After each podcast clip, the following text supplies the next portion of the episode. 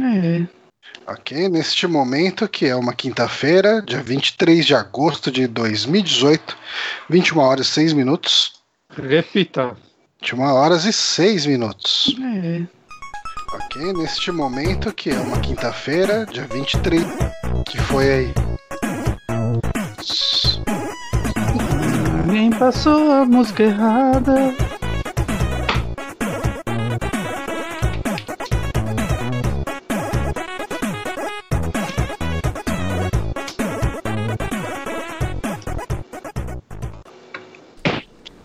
Estamos começando aqui ao vivo no YouTube e não tão ao vivo na versão do nosso SoundCloud, o Saque, o podcast dos Super Amigos. Eu sou Johnny Santos, hoje estou aqui com o Guilherme Bonatti. Olá, estamos aqui com ele que nem deu, nem, nem deu tempo de fazer sentir saudades, Renato Honório.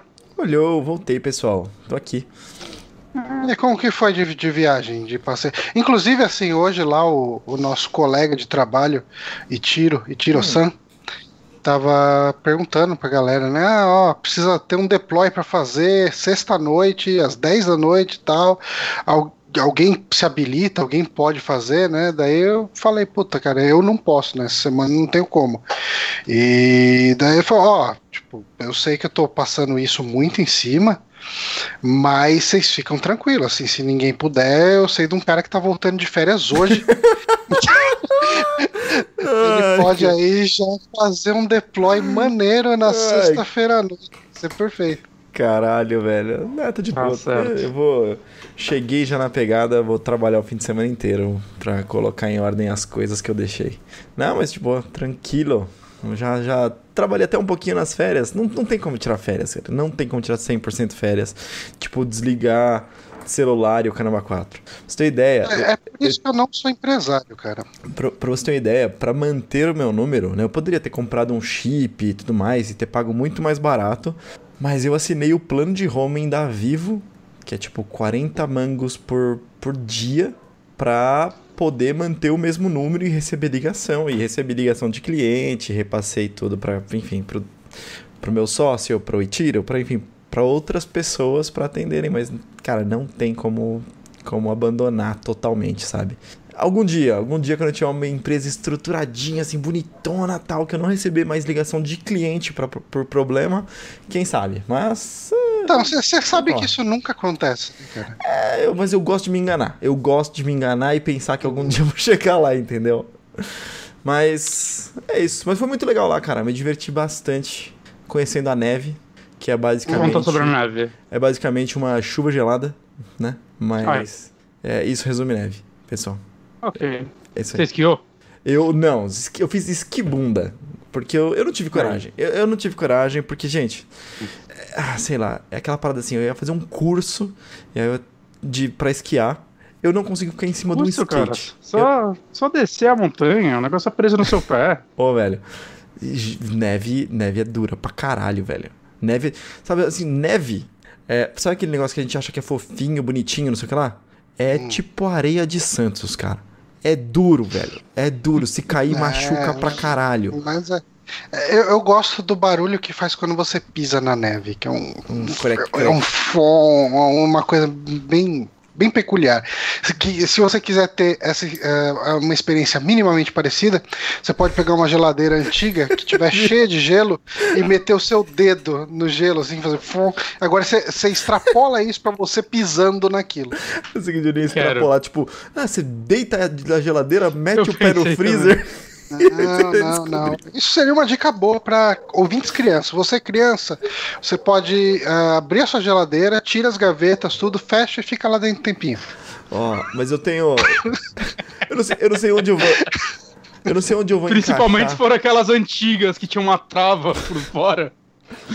que aí ninguém vai te incomodar por um. E, nossa, cara, saudade dessas geladeiras. Por que, que será que não faz mais, né? Ó, eu Por não que sei. será, né, Johnny? Por que será que não faz mais? Eu não sei onde que eu ia encaixar isso, então já que eu estou falando da viagem, eu vou falar duas coisas muito interessantes que aconteceram nessa viagem. A primeira muito é que... interessantes? Ah, Tem não, certeza que é muito. Não, não, não é tão interessante assim não. É só tipo Uma, vamos aí, escala de zero, uma escala de 0 a 10, quão interessante Eu é acho que é um, isso? interessante, acho que é um sólido 6, assim. Mais que a média, sólido. entendeu? Eu gosto, eu gosto, eu gosto Passou do, de ano. Cara, eu gosto muito mais de um sólido 6 do que de um 7 honesto. Entendi. O Entendi. sólido 6, ele convence muito mais do que um 7 honesto. É isso aí. Uma coisa que aconteceu foi que nós pegamos um apartamento, então a gente tinha que é, fazer nosso próprio é, nosso próprio café da manhã, e tal. então a gente foi no mercado e comprar algumas coisas. A gente foi comprar um azeite pra fazer algumas coisas lá, tipo sei lá, fritar um bife, alguma coisa assim. E aí eu comprei lá uma marca que é aquela marca Cocineiro que tem aqui também no Brasil, né? Então eu olhei, bati o olho e falei assim, beleza, esse aqui eu conheço, eu vou levar. E aí eu comprei e não era azeite, e eu era É, vinagre. porque- como- ah, já imagino. Eu fiz linguiça no vinagre, eu fiz cebola no vinagre, eu fiz o pior arroz do mundo e a pior linguiça do mundo. Ficou uma merda, velho. Rapaz, mas assim, você não percebeu na primeira. Cara, Então- vinagre é uma coisa que tem um cheiro muito forte, eu não sei se Sim. você sabe. É. Não, não, não, eu, eu percebi no meio, eu percebi no meio e aí depois tentei, tentei tacar manteiga. Tá? Porque acontece, a linguiça na, na, na- na Argentina, ela não é que nem a nossa, ela é super temperada, parece essas linguiças artesanais, assim, sabe? Nossas. Então ela é bem, bem temperada e tudo mais. Quando a gente colocou, a gente pensou, porra, que cheiro de vinagre essa linguiça, né, cara? Mas, cara, Ai, foi caralho. muito inocente, cara. Foi muito inocente. Foi quando eu coloquei na cebola que eu falei, não, peraí, que porra é essa, velho? A cebola tá, tá soltando água pra caramba. Não, não, é tipo, era vinagre. E que merda, cara. Que merda. Foi uma bosta. E... Mas você colocou a linguiça antes de colocar o vinagre na, na panela? Não, eu coloquei o vinagre, mas, tipo, não, não soltou não- o cheiro. E aí, tipo, eu coloquei pra esquentar e imediatamente eu coloquei a linguiça. É, Mas a, a vacilo, velho. consistência do vinagre é bem diferente do azeite, cara. Eu pensei que era um azeite vagabundo. Eu, tipo... Meu Deus. Mas não era justamente. Você não pegou justamente o azeite que você conhecia, cara. Ele, Não, Quão vagabundo ele Não, tem que ser. Eu não, eu não conheço assim. Eu reconheço a marca. Ok. Entendeu? Mas é Tipo, não muito conheço. diferente. Gente, Tanto que se você coloca os dois juntos, um fica em cima do outro, eles nem se misturam. vocês, vocês estão, tipo, me impressionando a ponto de. Gente, é, foi vacilo. Eu não vou conseguir justificar o porquê que era tão assim. Foi só um É. vacilo. E, Ok. falando em merda. Pelo visto foram alguns vacilos, né? Porque você fez a cebola, fez a linguiça. Não, mas fez aí depois. É, foi, mas foram esses dois, assim. Aí depois melhorou. Mas Ok. teve uma segunda merda, que essa foi uma merda um pouco mais literal. Cara, Hum. Hum. quando a gente chegou. A gente chegou, tá? Aí meu filhinho de 3 anos falou: Ah, quero fazer cocô. Beleza, vai lá, filho, depois você me chama pra limpar. Padrão, né? Então, pai Uhum. vem limpar. Ok. Aí, de repente, ele, pai é. vem limpar. Eu cheguei lá, velho, e ele tinha feito um cocôzão no bidê, velho. Puta que pariu. Ele não conhece Ué. bidê, cara, ele tem 3 anos. Caramba. Caralho, velho. Ai, que vacilo, velho. Eu cheguei. Você, você largou seu filho no banheiro desconhecido, cara. Você nem Eu foi te olhar. Cara, tinha um banheiro, tinha uma privada, um bidê, velho. Pra mim foi tão natural. Eu, eu não tinha noção, cara. Tem três anos, eu não me toquei, sabe? E aí foi isso, né, velho? O Bonatti colocou no mudo pra contar pra Não, cara, ó, mas julgando que o pai dele confunde azeite com vinagre e vai até as últimas consequências, ele confundia privada com bidê, o bidê com privada, eu acho, A, a eu acho que confusão ele do tá- seu filho foi muito mais de boa que a sua, foi cara. muito mais de boa do que a sua. Pois é, gente. Pois é, tive que fazer uma transferência de cocô ali. Foi um negócio horrível. Mas peraí, o que você fez? Você deixou lá? Você Não, foi, pediu- deixei lá, outro foi a hora que quarto, a gente falou, gente, tá chegou." cagado aqui. Não, tive que. Não é, não é um apartamento, porra. Semana inteira fica com a gente. Fica dar uma transferência ali, cara. Isso, isso ali. Isso ali. Sabe o joguinho de, de máquina de você pegar o. Cobre o- com uma toalhinha e Sabe, o, o- a brincadeirinha de você pegar o ursinho de pelúcia nas maquininhas, assim, ó. Fiz uma mãozinha de papel higiênico e fiz, cara, a garrinha, peguei e joguei um toletão lá. Ai, cara, mas é Eu isso. acho que a merda do dia já foi, né? Inclusive. Porra, eu acho que foi a merda da semana. Cara, Mas a, a merda Ah. do dia de hoje é o dia do internauta.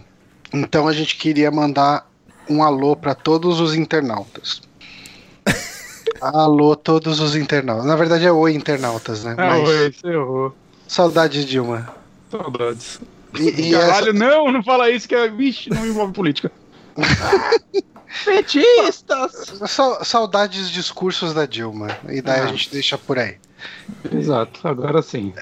Ok, vamos então falar de trailers e notícias e coisas. Porque assim, Pauta a confusa. pauta, a pauta de hoje aqui é só anúncio de jogo e, e tem um não anúncio de jogo aqui, né?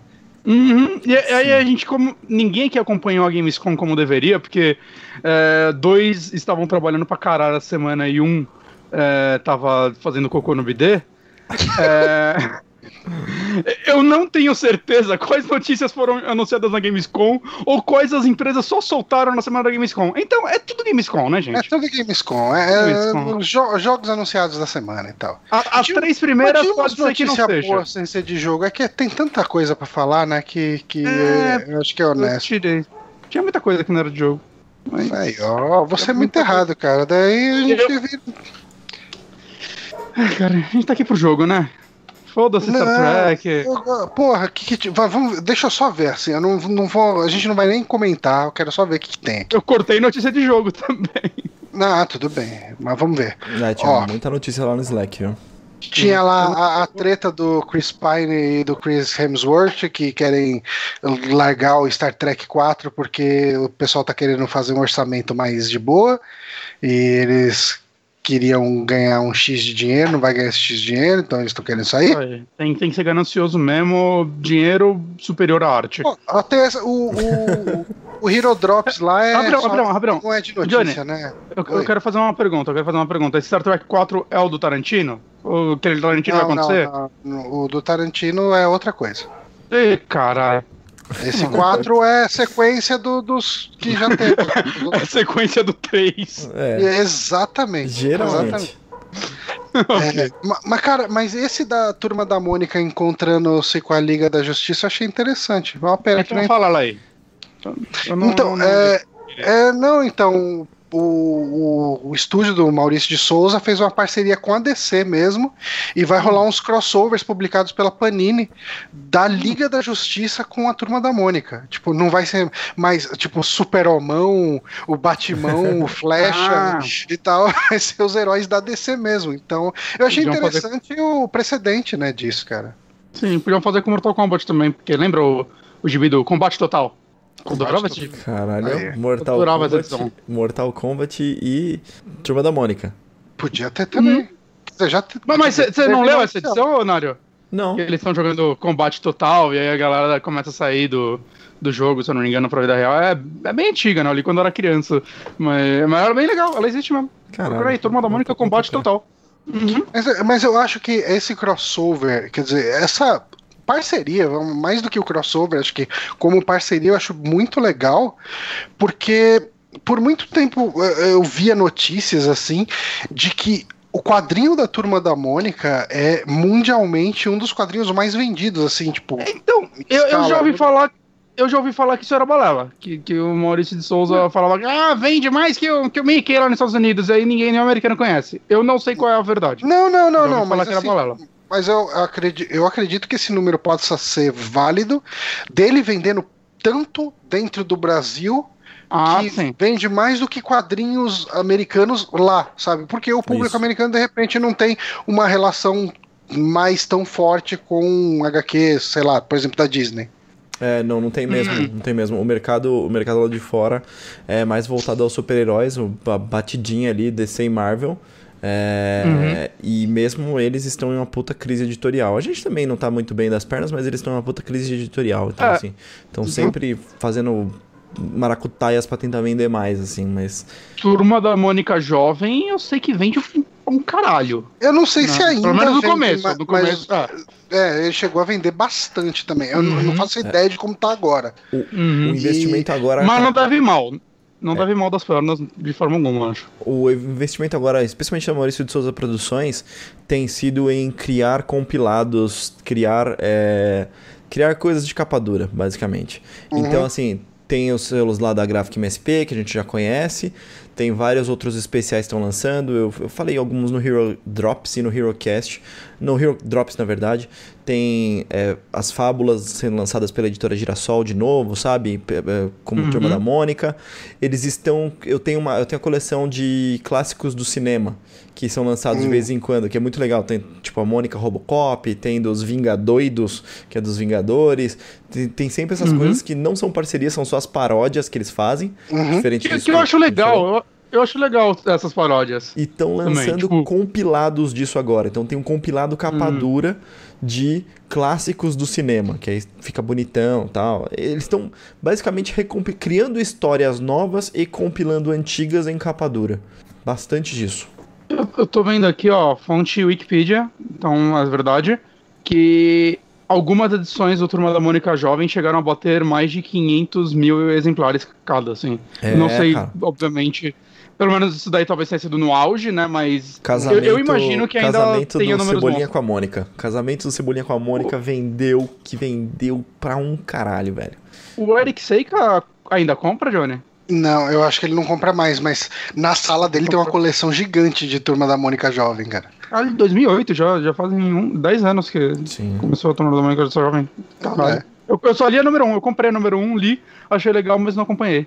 É, é, eu, tipo, eu lembro, eu não sei se ele ainda trabalha lá, eu acho que sim, mas quem fazia muitos dos roteiros era o Marcelo Cassaro, né, que ele trabalhava lá, que ele ele fazia, ele trabalhava na Dragão Brasil, né, a revista lá de RPG e tal. Ele fazia, eu não sei se vocês vão lembrar, tinha uma revista, eu acho que era Gamers.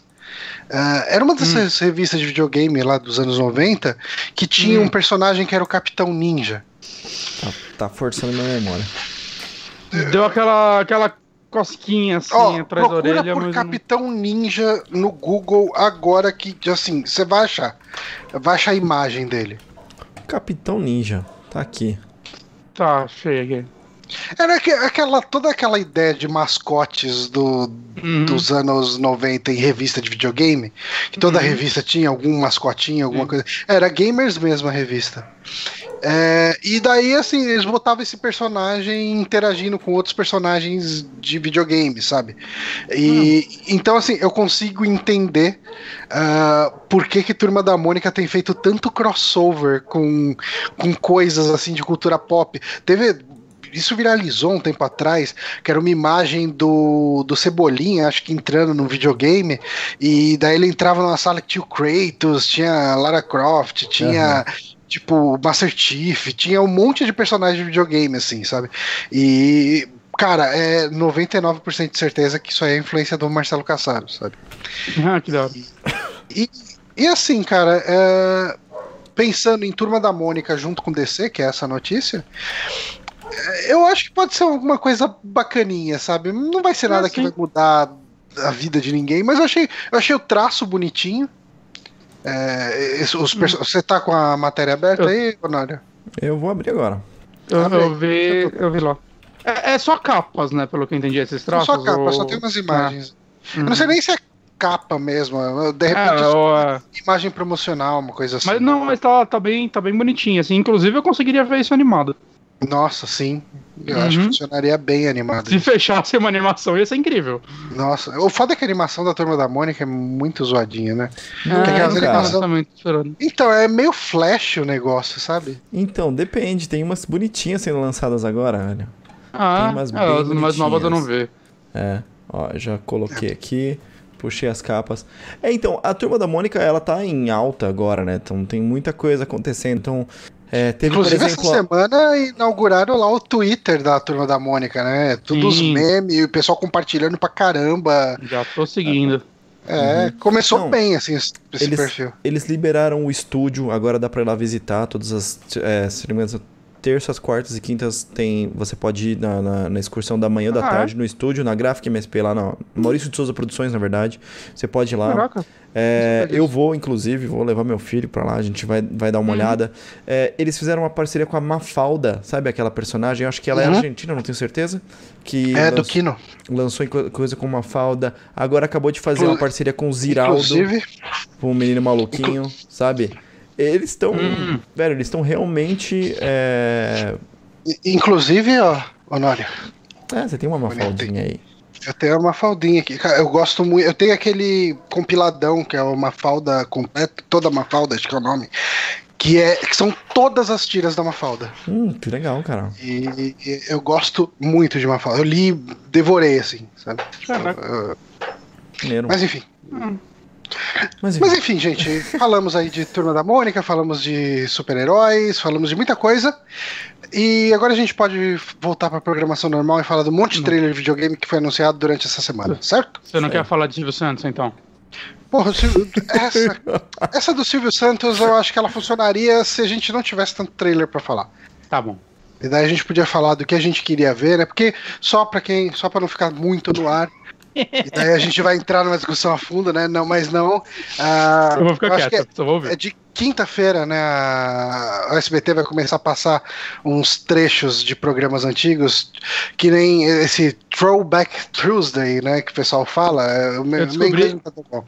Que, Eu descobri há pouco tempo que era esse TBT. Eu sabia que era coisa de foto antiga, mas eu não sabia o que era a sigla. E eu, um dia É, eu falei, ah, vou cara, googar. é, Um Aí eu negócio que eu acho legal, eu assisto de manhã sempre o, o jornal lá, o Hora 1, que começa às quatro e termina às seis da manhã. E. é, não, assim, eu acordo às 5, né? Eu tomo banho, daí eu vou tomar café da manhã, eu tomo café assistindo. E daí eles chegam e falam, né? Ah, agora toda quinta-feira nós temos aqui o TBT, como as pessoas falam na gíria da internet. Você vê que é muito hello, fellow kids. Mas. É, eu, eu gosto, de ver, eu gosto de ver pessoas que não sabem o que significa sigla e aí, tipo, coloca numa segunda-feira, tipo, ah, vou postar uma foto antiga aqui, e aí coloca Vou TBT. TBT. TBT na segunda-feira e não sabe o que significa. É tipo, beleza. Pois é. Mas enfim, ah, mas é, a gente não vai falar disso. Não vai falar do SPT com isso. A gente vai falar de joguinhos. A gente pode começar por esse joguinho aqui, que é o The Dark Pictures Anthology do estúdio. Do, é do estúdio ou dos criadores só? É, eu acho que é do estúdio. É todo, todo o estúdio que tá fazendo do Until Down. Eu esqueci o nome do estúdio, eu deveria ter notado essa parte. É, eles estão lançando, na verdade, vão ser vários Supermassive jogos. Games, é isso? Isso. Eu acho que é isso. É isso. Eles estão lançando. Esse The Dark Picture Anthology, né? Não vai ser exatamente o nome de um jogo, parece que vai ser tipo. Um selo de jogos deles. Que eles é, parece que vão lançar vários jogos, cada um vai ser uma história de terror é, fechada nela mesma. Então, é como se fossem vários. é, mini Until Downs. Né? Ele está sendo publicado pela Bandai, na verdade, não é pela Sony. Né? Ou seja, muito provavelmente eu não achei essa informação quando eu procurei na época, eh, na época que vi esse trailer, que faz uns dois dias, mas pelo que eu sei não vai ser exclusivo, o que é excelente, né? Porque Uhum. Until Dawn é um jogo muito bom e acho que é uma pena. Eu não sei o quanto ele vendeu, saca? Mas eu não vejo mais muita gente falando dele. E eu acho um dos melhores exclusivos do Play 4. Eu acho que ele, se ele tivesse saído pra tudo, talvez mais gente teria jogado ele. Talvez não, com certeza, né? Quem Uhum. não tem Play 4 poderia ter jogado. Isso daí é meio óbvio. E já não. Mas será que essas pessoas que não têm o Play 4 gostariam de jogar? Talvez não. Acho- Talvez ninguém queira jogar, só quem quer tem o Play 4. Imagina vendesse zero. Vínculo zero. Todas as outras plataformas é zero. zero. Tipo, Ele só vende no PlayStation 4. Caralho. Não, tá aqui, tá aqui, cara, tá 5 reais. Eu não quero comprar essa merda. Ah, tem no Caralho, Play isso 4. ia ser- Caralho, Play 4. Uh! Console Wars ao extremo. Esse jogo, o Until Dawn saiu na Plus, não saiu? Ou tô muito Saiu, louco? saiu sim. Eu, Saiu. eu, eu não joguei Hum. ainda. Não jogou? Você jogou, Nário? Joguei sim, cara, muito bom.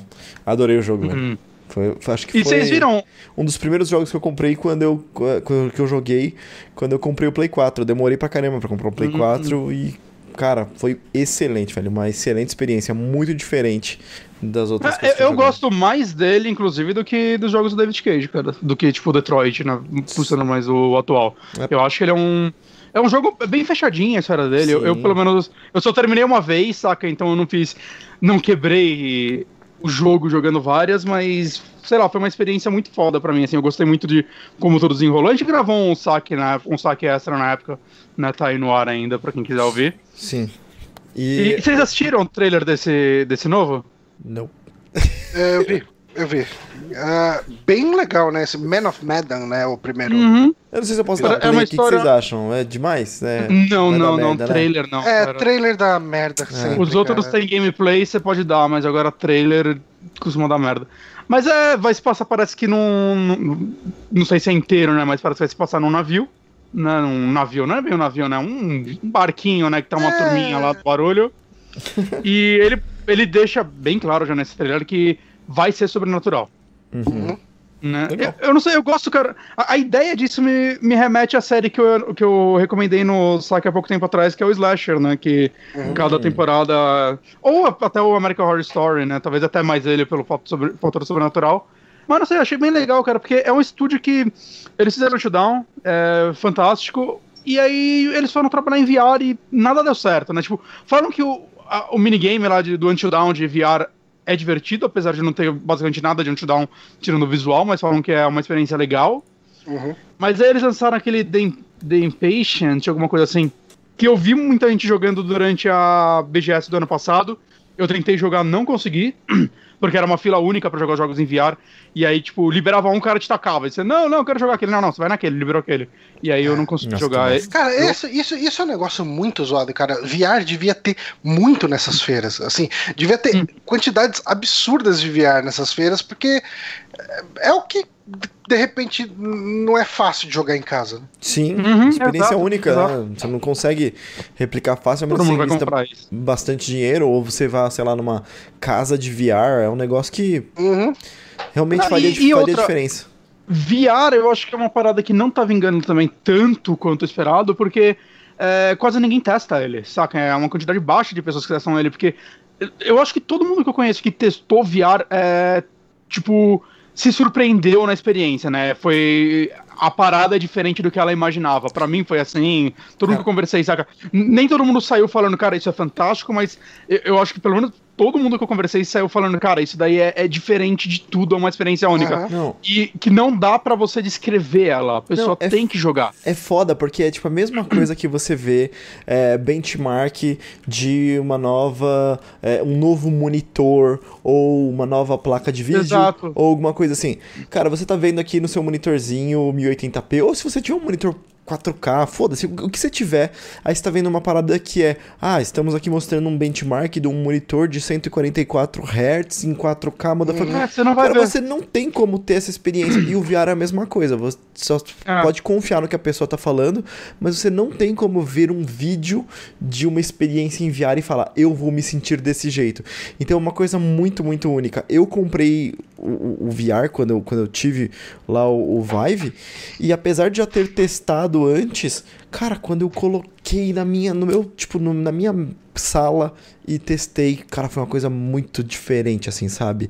E aí eu vi que, porra, isso seria muito maneiro. Se as pessoas conhecessem isso aqui, nós Ah. teríamos um investimento grande em VR, sabe? É bem E difícil. Por isso que a Sony, principalmente a Sony, né, que é a, ela tá vendendo isso no seu videogame, né? Ela tinha que lotar a stand dela disso, cara, para as pessoas conhecerem. Saca? As pessoas tinham que testar. Mas enfim, né? O, Ó, do- dois comentários aqui importantes no chat. A Bela falou que o jogo tá confirmado sim para outras plataformas. Ah, legal. E, e o Felipe perguntou: Bonatti, então você não teve paciência para ficar na fila do Impatient? Eu tive, só me mandaram pra outro jogo, mandaram pra jogar o. é, o Res. Res. Você devia ter entrado na fila de novo assim que terminasse o outro. Ah, já tava tarde, já tava pra ir embora, assim. Mas enfim, é, o jogo, no final das contas, né, eu não vi críticas positivas sobre ele. Eles fizeram também um outro jogo em VR que é tipo um shooter, sei lá, militar, que esse parece um desastre. Saca, eu, putz, é, assim, ao mesmo tempo que eu achava legal uma empresa dessa trabalhando em VR, porque a gente precisa de boas empresas trabalhando em VR, e ela não deu certo, mas saca, era uma promessa. Por Pelo menos lado, o eu Impatient. quero comprar um VR. Eu quero comprar um VR, eu não consigo comprar um VR. Essa é a diferença, cara. Aqui no Brasil é muito caro essa porra, lá fora é carinho. Mas aqui é muito caro. Saca? Então eu não vou comprar um VR tão cedo. Ainda mais sabendo como, como essa tecnologia vai evoluir, como os atuais vão ficar obsoletos talvez em alguns anos. É, Então, assim, tipo, legal ver essa empresa voltando a fazer jogos que tenham potencial de alcance e potencial de mostrar, assim, dela poder fazer algo bom saca? Fazer algo bom pra gente se divertir e, uhul, terrorzinho, gosto do terrorzinho. É, cara, ele, É. e ele Tô feliz, tá cara. bem bacaninha, cara. A captura de movimento tá bem legal. Ah, tá. Deve ser a engine do Until Dawn, eu imagino, tá bem parecido visualmente. É, sim, sim.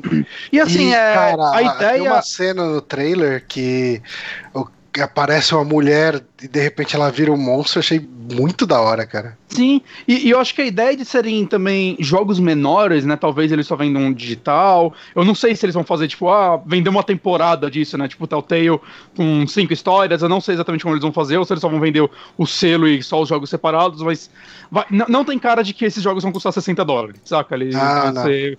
Eu, eu acho no máximo 30 dólares. Ou de É, repente é a. Tipo, a antologia por 60 dólares. É, então, mas eu acho que isso daí vai ter um. Vai ser legal, cara, porque não precisa ser uma produção gigante como Antidown, cara. Várias historinhas vai de 4, 5 horas, eu saio satisfeito. Saca? Uhum. Ele lança, às vezes, uns dois. Eles, às vezes, eles conseguem lançar uns dois por ano. é, às vezes você se interessa por uma história e não por outra. Eu acho que é, eles vão conseguir se dar melhor com o público assim. Saca? Do que, puta, ficar cinco anos pra fazer um jogo, não sei quanto tempo leva Antidown, mas saca, ficar vários anos pra fazer um jogo que, sei lá, no final não. Talvez não compense esse investimento. E um ator que aparece aí é o, o Homem de Gelo, lá que fez o, o Quantum Break. Então, Cara, é igual ele. parece, parece ele mesmo. Eu também senti parecido, mas eu não tenho certeza que- se é ele mesmo. Parece que tiraram o modelo dele do Quantum Break e colocaram aí, inclusive. Aproveita que já tá feita. Uhum. Ah, mais joguinho? Mas, Mais joguinho. joguinho. Falando em Quantum Break, eu nem coloquei na pauta, mas teve mais um trailer do, do jogo novo da Remedy, mas pelo que um trailer de tipo dois minutos, eu queria ver um gameplay sem corte, né? Por isso que eu nem coloquei na pauta, mas tô curioso, eu gosto da Remedy, de modo geral. Ahn, vamos lá, próximo jogo aqui que tem. Quer dizer, na verdade é um não jogo aqui, né? A gente tem um, um anúncio de que não vai ter Assassin's Creed em 2019. Cara, eu gosto muito disso porque quando não teve em 2017 também teve anúncio disso. A, a, a Ubisoft ela não precisa anunciar Assassin's Creed, ela anuncia que não vai ter. Saca? Porque o normal é ter. E, e da mesma forma que ficou todo mundo feliz em 2017, aí teve. Em 2016, na verdade, né? 17 saiu o, o Origins, erro meu. É, foi muita decepção quando anunciaram o, o Odyssey logo na sequência. Por mais que o jogo pareça estar legal, eu, Uhum. eu vi muita gente, eu inclusive, falando: puta, sério que vai voltar a ser anual? E aí eles anunciaram agora que não, que o Odyssey tá saindo agora porque ele tava sendo feito junto com Origins, né? Os dois jogos foram feitos em paralelo. Uhum. É, E a ideia deles é ano que vem eles fazendo que nem eles estão fazendo com vários jogos deles, né? De dar um suporte. Dar um suporte de atualizações, né? Conteúdo novo durante o ano, provavelmente. Talvez até mais do que isso. Eu acho interessante, mas eu quero saber exatamente como eles vão fazer isso. Vai ser só DLC de história? Porque, por exemplo, jogos como Rainbow Six, o For Honor, estão dando muito certo com isso, mas eles são focados em multiplayer, então atualizações constantes são necessárias, É, Você tem né? um foco Eles em são jogos- comunidade, tudo, você tem engajamento, isso muda tudo. É, For Assassin's Honor Creed, não o tá foco dando dele- muito certo assim também, né? Parece que. Ó, mas parece que o For cara. Honor tá se achando, ele tá. tá, tá criando uma comunidade. Inclusive, o For Honor tá de criando. graça, aquele starter tá de graça no Steam agora, Sim. né, se não me engano. É. Uhum. Se você Não, não, mas tá baixar- assim, Honor. baixar Tá, tá é o fechando pra, com. pra valer. Tá tendo uma comunidade, assim. Eu tô vendo muita gente comentar, assim, nas redes e tal. É, Eu acho que vai. Ele teve um lançamento fraco, por mais que ele tenha vendido muito bem, né? Jogos da Ubisoft normalmente vendem muito bem. É, ele teve um lançamento meio fraco, gente de gente não conseguindo jogar, né? Por causa dos servidores. Mas parece que ela tá. Eu acho legal que ela esteja dando suporte a esse jogo ao invés de anunciar um For Honor 2. Saca aí ia ser sacanagem. Então, sei lá, foi o que eles fizeram com o Rainbow Six e, putz, cara, que, que exemplo, né, É, cara? sim, que Rainbow Rainbow Six, virou uma parada. Uhum. Mas enfim, é. eu- tô feliz com isso, mas eu quero saber se vão ser só conteúdo single player, esse jogo vai ter alguma coisa multiplayer que eu ainda não tô sabendo. Eu quero, quero saber como eles vão fazer esse tipo de suporte nesse jogo, ou, ou simplesmente vai ser, sei lá, que nem eles fizeram com Origins, que teve, uma, teve duas DLCs, às vezes eles vão estender isso pra mais DLCs Será que, será que eles vão ano.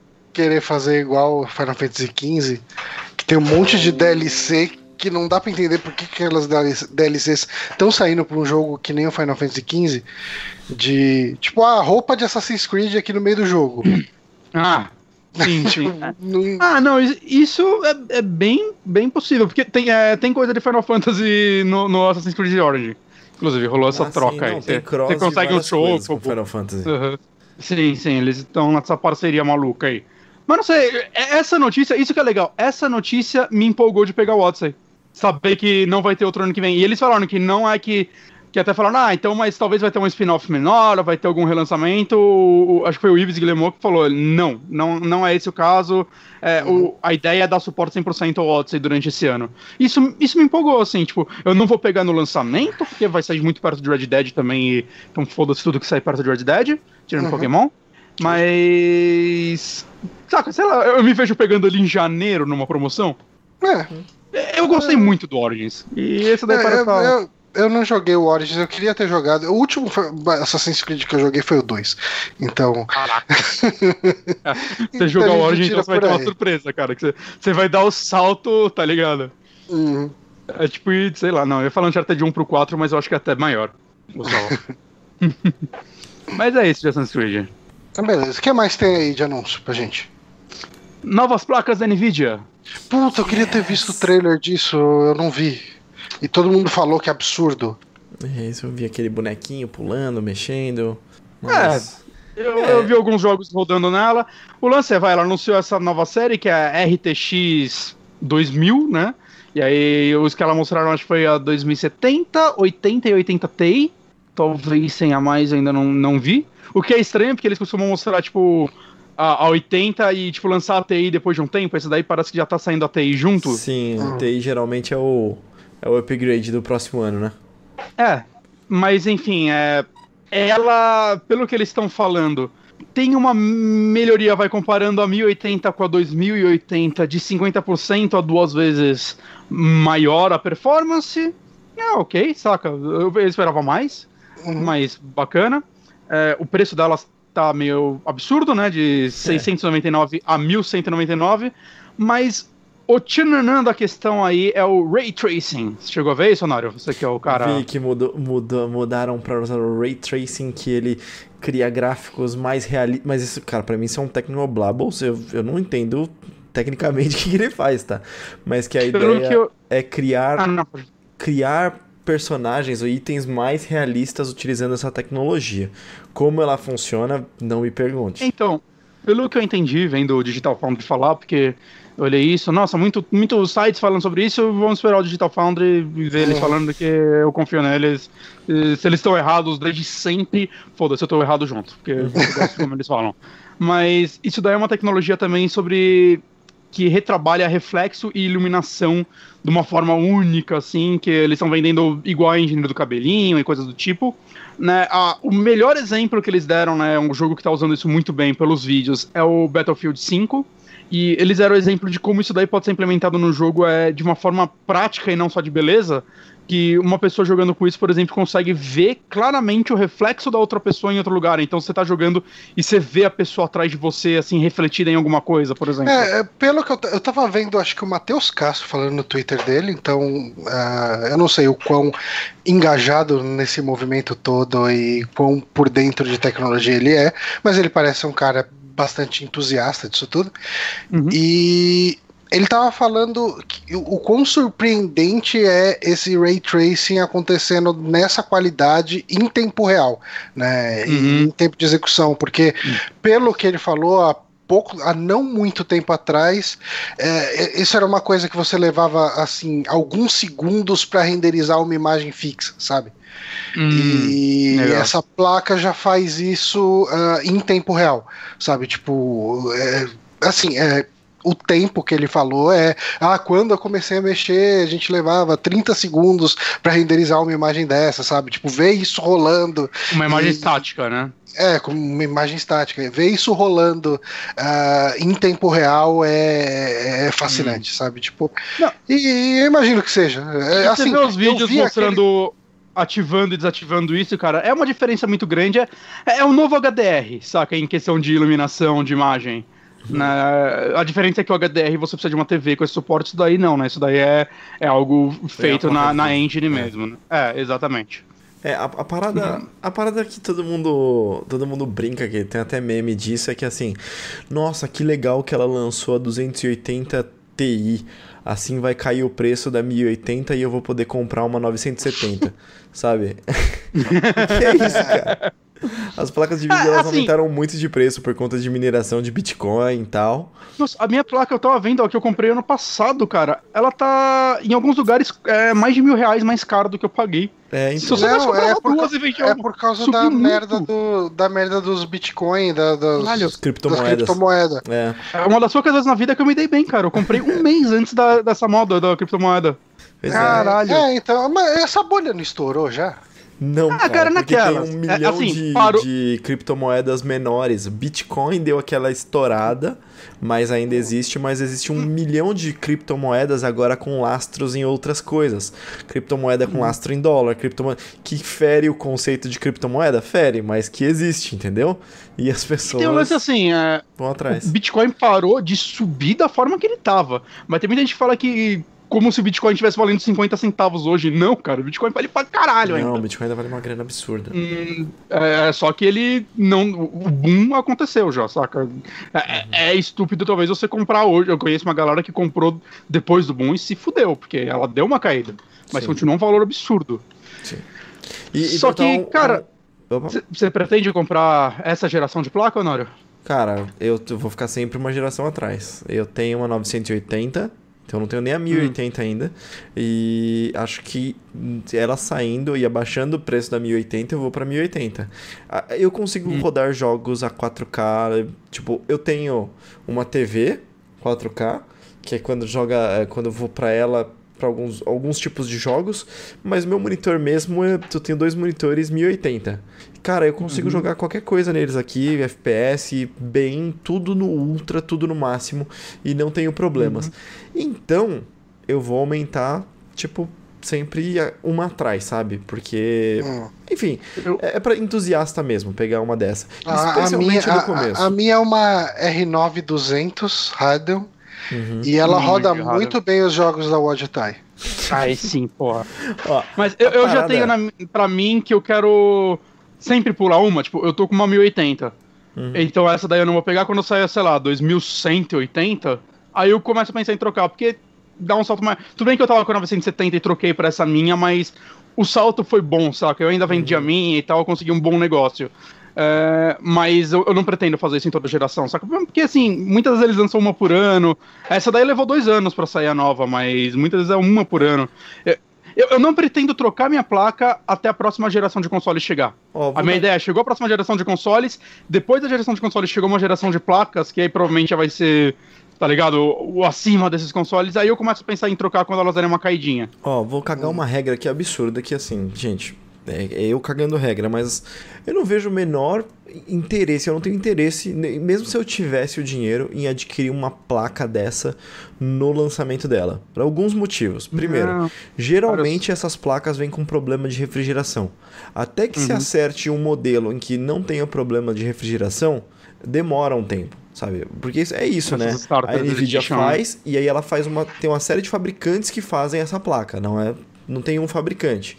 E, e aí, algum um fabricante faz melhor, outro faz pior. A variedade de preços de uma 1080 Ti hoje em dia é enorme. Porque tem a da, Uhum. sei lá, da Gigabyte, tem a da. Zotec, M... Tem um monte Tem de, de placa de, de diferentes fabricantes e cada uma tem um nível de qualidade diferente. Então, assim, ó, é, geralmente tem problemas de aquecimento, ok? É, eu já ouvi que essa aqui tem problemas de aquecimento no lançamento. Quem tá fazendo o teste tá falando que ela trabalha numa temperatura muito alta, por enquanto. E.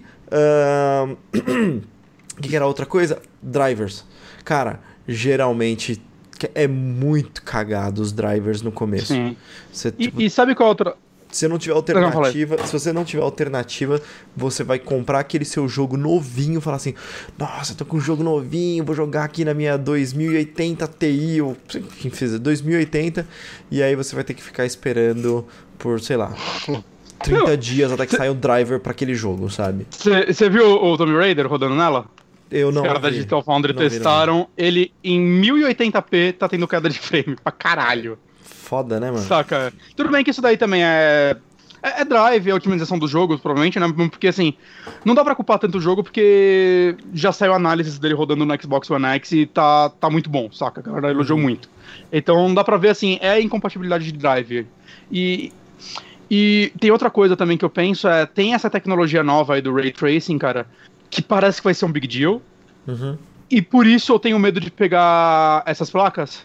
Porque, Porque é- elas, é- elas são é o começo inovação. dessa tecnologia. É, a, como se diz? É, é um turning point, né? Tipo, não que É- a é bem tecnologia de ray tracing seja nova. É, mas em, Mas- em- em games é. Em games em tempo real é. Mas é que nem a engine do cabelinho que eu falei. Quando ela saiu, cara, a galera pirava. Caralho, olha o cabelo como cada hora. E aí você olhava, jogava assim e desativava, porque cortava os frame rate pela metade, às vezes até mais. Isso aí, o- que é muito pesado. É o V-Sync. O V-Sync, todo mundo abre o jogo, põe no Ultra, desliga o V-Sync, sabe? Eu faço isso. Não, todo mundo faz isso, velho. Todo mundo faz Não, aqui o aí depois eu ligo de novo. O V-Sync vai lá e vai dropar, tipo, frame pra caralho, velho. E Eu aí, a menos que exista, a menos que exista, tipo, uma- um negócio bem feito na otimização do jogo, cara, você pode ter a máquina que for, ele fode totalmente o. o- o- Ah, mas, mas eu prefiro. Eu prefiro derrubar um pouco o frame rate ou, ou derrubar um pouco a qualidade pra rodar 30, a 30 não, a 60 com o V5 ligado do que ficar com aquele, aquele negócio no meio da tela sempre que você mexe a câmera. Aquilo me irrita demais, cara. O. Esqueci o nome. Esse mesmo. Ma- Mas, enfim, é, assim como a cabelinho, que hoje em dia já roda melhor, hoje em dia a maioria dos jogos abandonou isso, né? Mas hoje em dia já roda melhor. É é bem possível que essa tecnologia só vá rodar como todo mundo espera na próxima geração de placas, cara. E, e- e os- as empresas só vão usar ela direito quando os videogames começarem a fazer também, né? É que nem HDR. HDR É, inclusive o. é melhor o- em console do que no PC, porque os consoles estão querendo vender essa tecnologia enquanto o PC foda-se. Monitor normalmente tava- não tem HDR. Quando a gente tava discutindo aqui, ah, comprar essa, comprar outra, espera, sai, não sei o quê. O Jaime Nunes ali no chat mandou uma boa aqui, né? Acho que dá pra esperar a próxima geração de consoles, porque o console puxa os gráficos pra baixo. E o, o Kaique fez uma pergunta que a gente não tem como responder. Ele falou assim: Pera, do- eh, a 2080 Screen Ti é é tão eu forte quanto um SLI de 1080 1080 Ti? Não faço a Não pica sei. ideia, velho. É, eu não faço ideia. Cara, essas numerações não dizem nada. O ô, pessoal Zé, bota então- os números de qualquer jeito. A, a única, a única, o único número que conta é a, a 2080, acho que a TI tem 14 teraflops. Ah, é o número da garotada, né? E- Teraflop. e- Faz, fazia tempo que eu não ouvia Teraflop. E É, SLI. porque a Microsoft parou, né? Quando ela começou a falar, ah, 6 teraflops, aí a galera, ah, mas placa de vídeo já tem 11, ela parou. Então, o- Aí o SLI. Tem que achar outra coisa. O SLI da Nvidia ou Crossfire, Cross Labas É, Crossfire. do, da Radeon, eles têm muito problema de compa- compatibilidade com jogos. Então, o Uhum. SLI ele é, ele é muito recomendado para processamento de vídeo de trabalho. Você trabalha com edição e tal. Então, aí você sim cria uma máquina com, sei lá, 4. 4080 Ti, alguma coisa assim. Mas quando a gente tá falando de jogo, tem muito problema de incompatibilidade. E aí ele meio que só é, é recomendado quando você sei lá, já tem uma placa e você fala assim, putz, é mais barato eu comprar outra igual, sabe? E fazer Do assim do que você 10. falar assim, vou direto pra duas dessa. E se você for Uhum. direto pra duas dessa, é melhor pra você ir pra, tipo, uma acima, sabe? Alguma coisa assim? É. Não é todo jogo que aceita. É, É. é normal, inclusive, jogos é, saírem sem esse suporte e depois, Depois implementarem ele. É. Mas é aquele negócio. E, e assim, é meio- mas é pra quem edita vídeo também. É meio contraintuitivo, porque assim, se você tá fazendo um puta investimento de PC e, e, e- e máquina, né? PC Master Race, o caralho. Cara, você não quer jogar jogo de um ano atrás. Você quer jogar jogos novos, porque você, tipo, tá- tem condições financeiras de comprar jogos no lançamento. Afinal, você tá fazendo uma puta máquina de jogo. E aí é mega contraintuitivo falar assim: ah, agora você pode jogar Rise of the Tomb Raider em, sei lá, 64K. Foda-se, já tem, tipo, dois anos o jogo. Eu não quero jogar esse jogo. É, né? Então, eu acho que não É, faz jogar muito Dead sentido. Space a 1000 FPS. Tipo, foda-se, cara. Exato. É, não bem faz isso. sentido isso. E, e- e assim, você falou pra quem quer trabalhar com PC, normalmente 3D, renderização, essas paradas, coloca mil placas. Eu acho que até pra isso nem compensa tanto, porque tem aqueles modelos específicos pra isso. Eu lembro que Sim. pouco antes de mostrar essas, tem. Mostraram uma da Nvidia que custa 10 mil dólares, cara. É, é, o, o É uma começo dessa matéria que você linkou no, no- na pauta, mano, te fala disso, que assim, na semana passada, é, bom, isso já tem, ah, é, na semana passada a Nvidia apresentou as primeiras placas de vídeo da nova linha Quadro RTX. Elas são poderosíssimas, mas voltadas às atividades profissionais. Então ela já Exato. fez aí semana passada a apresentação da É. linha profissional dela. É que a Marvel tá usando pra renderizar os filmes dela tudo, saca?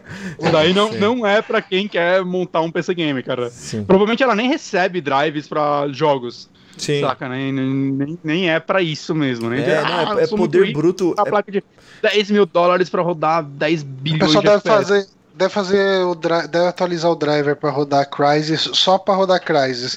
Só porque só pelo benchmark. nome de está rodando Crysis, vamos fazer o benchmark. Exatamente. É, mas essa matéria tem uns negocinhos que eu acho que estão meio errados aí. Ela fala do HDR, que as placas atuais não usam HDR muito bem. Cara, o HDR é- acho que é software, não tem nada a ver, cara.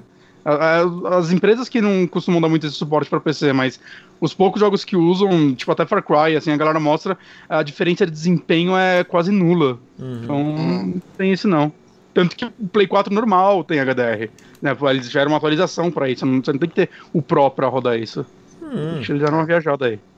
É isso, né? A gente É isso. conversou bastante aqui sobre, sobre plaquinhas de vídeo, Master Race e tal. Vamos falar de joguinho de novo? Vamos falar Vamos sobre o joguinho. Porque pra que serve a placa de vídeo se não tem joguinho? Ficar renderizando um vídeo? E ó, Vídeo do quê? esse, esse é um jogo que eu de acho que ele não, não, não ficaria muito melhor ou pior com uma placa dessas, porque ele tem aquela qualidade from software de imagem que não incomoda, mas A, a From Software, o lance dela é muito mais a arte do que a qualidade técnica. é exatamente. Não que eu acho É, jogos é, jogos é, feios. Exatamente. Eu, eu acho, pra não- o Bloodborne e o Dark Souls 3 eu acho lindos, assim, em muitos efeitos técnicos e tudo mais, mas botando do lado de, sei lá, quase qualquer AAA, eles estão abaixo. Na Estão parte abaixo. técnica, não artística. Antes, é, é o jogo mais lindo do mundo. Não. É, então, mas o jogo tá parecendo muito legal, né, cara? Parece é, realmente o- um passo adiante em relação a Bloodborne. Nós falamos o E, título cara- aqui em algum momento?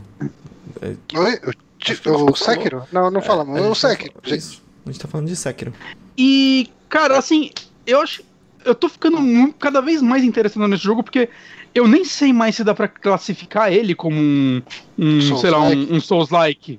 Ele tá muito, muito diferente em muitos pontos, cara. Inclusive, não tem Corpse Run, né? Pelo que eu entendi, né? Eu vi um vídeo de um desenvolvedor. Eles já tinham falado isso, né? Mas eu vi um vídeo Hum. mostrando melhor como funcionam as mecânicas dele. É, toda a mecânica de combate dele, eu nunca vi uma mecânica de combate parecida com a dele. É diferente. Ah, eu, eu achei, assim, olhando logicamente sem muita profundidade, mas pelo que eu olhei, me lembrou muito Bloodborne, assim. Não é, cara. O lance dela, pelo menos contra. É, tipo assim, ele tem muito foco no stealth, né? Acho que eles já, já anunciaram, já falaram, né? Que quando eles começaram o pitch do jogo, era pra ser. Eles estavam pensando em fazer um Tencho.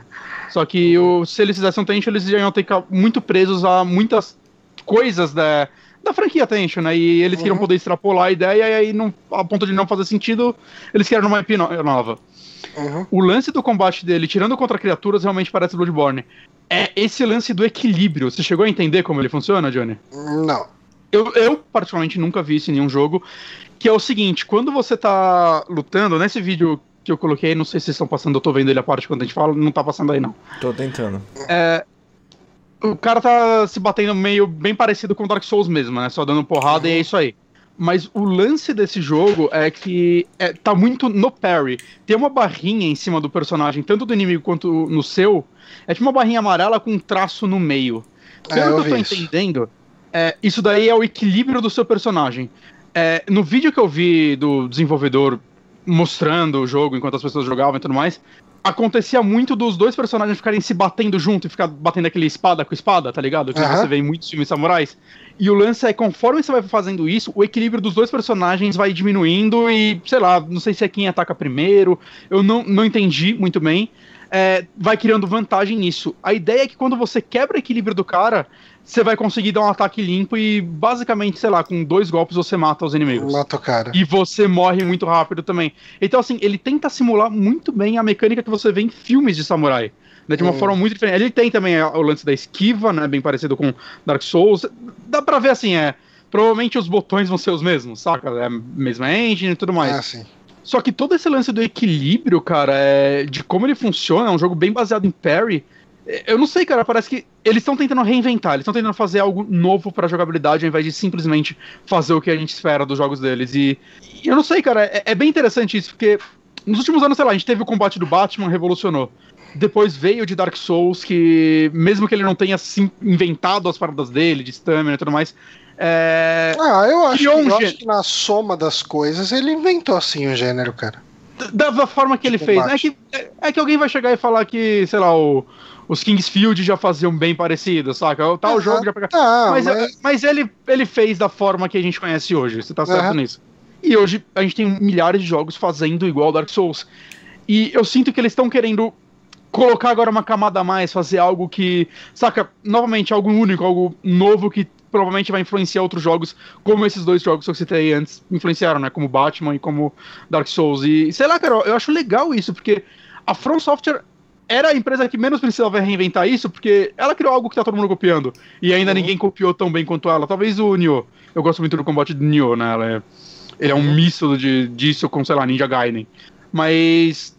Não sei, cara, tá bem, bem único, assim, bem diferente, e eu sinto que é. Ah, mas eu, eu é acho uma... que é, eu acho que, na verdade, é, na verdade, eu discordo um pouco de você. Hum. eu acho que a From é quem mais precisa chegar e falar, ok, tipo, eu tô dando um passo além do, ah, da onde eu até agora. Então, é, assim, eu, eu, acho, eu acho ela que ela não ia ser julgada se ela ficasse. Saca? Ah, Porque ela, ela tá copi... Eu acho que ela, tipo, ela não tá se copiando. Ela inventou um negócio e tá seguindo com ele saca? Enquanto outras empresas estão copiando ela. Eu acho que fica mais feio para as outras empresas. Mas eu concordo com você que, tipo, o próprio é, Miyazaki falou que ele não queria ser conhecido como uma empresa de Souls, tanto que ele falou, Dark Souls uhum. 3, por a gente, é o último jogo, pelo menos no, em muito tempo. Assim, ele falou assim, daqui a 10 anos, um funcionário meu chegar, cara, eu tenho uma ideia para um novo Dark Souls e mostrar para ele ele gostar da ideia, ele não vai falar não pro cara. Mas uhum. a ideia dele era seguir em frente e fazer coisas diferentes. E dentro disso que ele tá falando, você tá certo, cara. É, se ele fizesse algo exatamente igual Souls, ia ser, ah, cara, só tá trocando a skin. É. Então, nesse ponto, ela tinha que realmente reinventar. Mas tem muita coisinha diferente, né? Que tem esse lance do braço, seu segundo braço. Tem o pulo, né? Isso daí não tinha dessa forma em nenhum jogo dela. Né? O pulo sempre foi um desastre, na verdade, o jogo tem dela. aquele lance de. Ele tem até uma certa verticalidade com, de exploração do cenário, com aquele lance da, aquele lance da corda lá. Que hum. Exato. E parece que essa cordinha. Batman. É, mas você gruda nos personagens e você consegue contornar eles enquanto você usa isso. Isso é bem interessante. E pelo que eu entendi, ela é só uma das habilidades que você vai ter naquele braço mecânico dele. Vão ter outras durante o jogo. Então eu tô bem curioso para ver. Né? Nos vídeos já mostra algumas coisas dele soltando fogo pelo braço. Eu acho que vai ser parte dessa, desse braço, né? Não é só um, uma magia qualquer. Uhum. Né? Mas eu quero ver como isso vai funcionar, porque eles falaram que eles querem que o jogo funcione tanto para quem quer jogar de uma forma mais cautelosa, né, talvez focando no parry, nessas paradas, no stealth, quanto para quem quer ser mais berserker, chegar dando porrada na galera. Eles querem que o jogo funcione das duas formas, o que também é interessante. Cara, tá, tá muito legal esse jogo. Tá, tá, muito, muito legal. Eu tô muito mais empolgado com ele do que se fosse Dark Souls 4 ou Bloodborne 2, saca? Por mais uhum. que eu ame esses jogos. Cara. Uhum. E tem todo o lance da, da morte, né?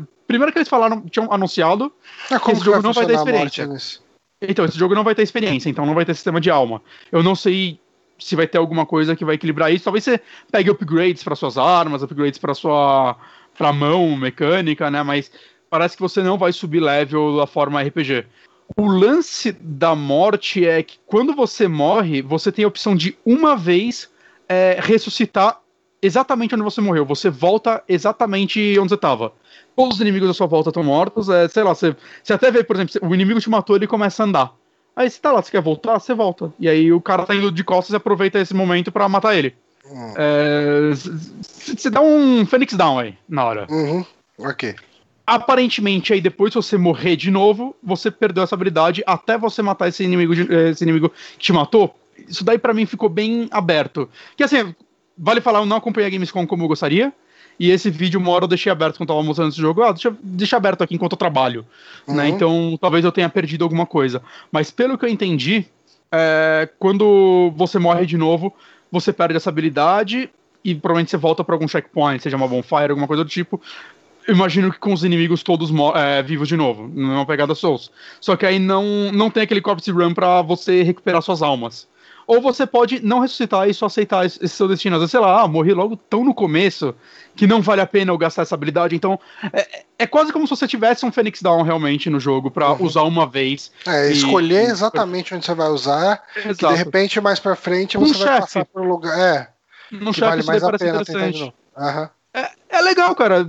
Novamente, né? Eles, eles reinventando ou mudando uma mecânica que eles estabeleceram, saca? É, você acaba Hoje em dia um todo jogo pouco tem Corpse Corpse Run. de- É, você acaba tendo um jeito diferente de trabalhar o Corpse Run, exatamente. Uhum.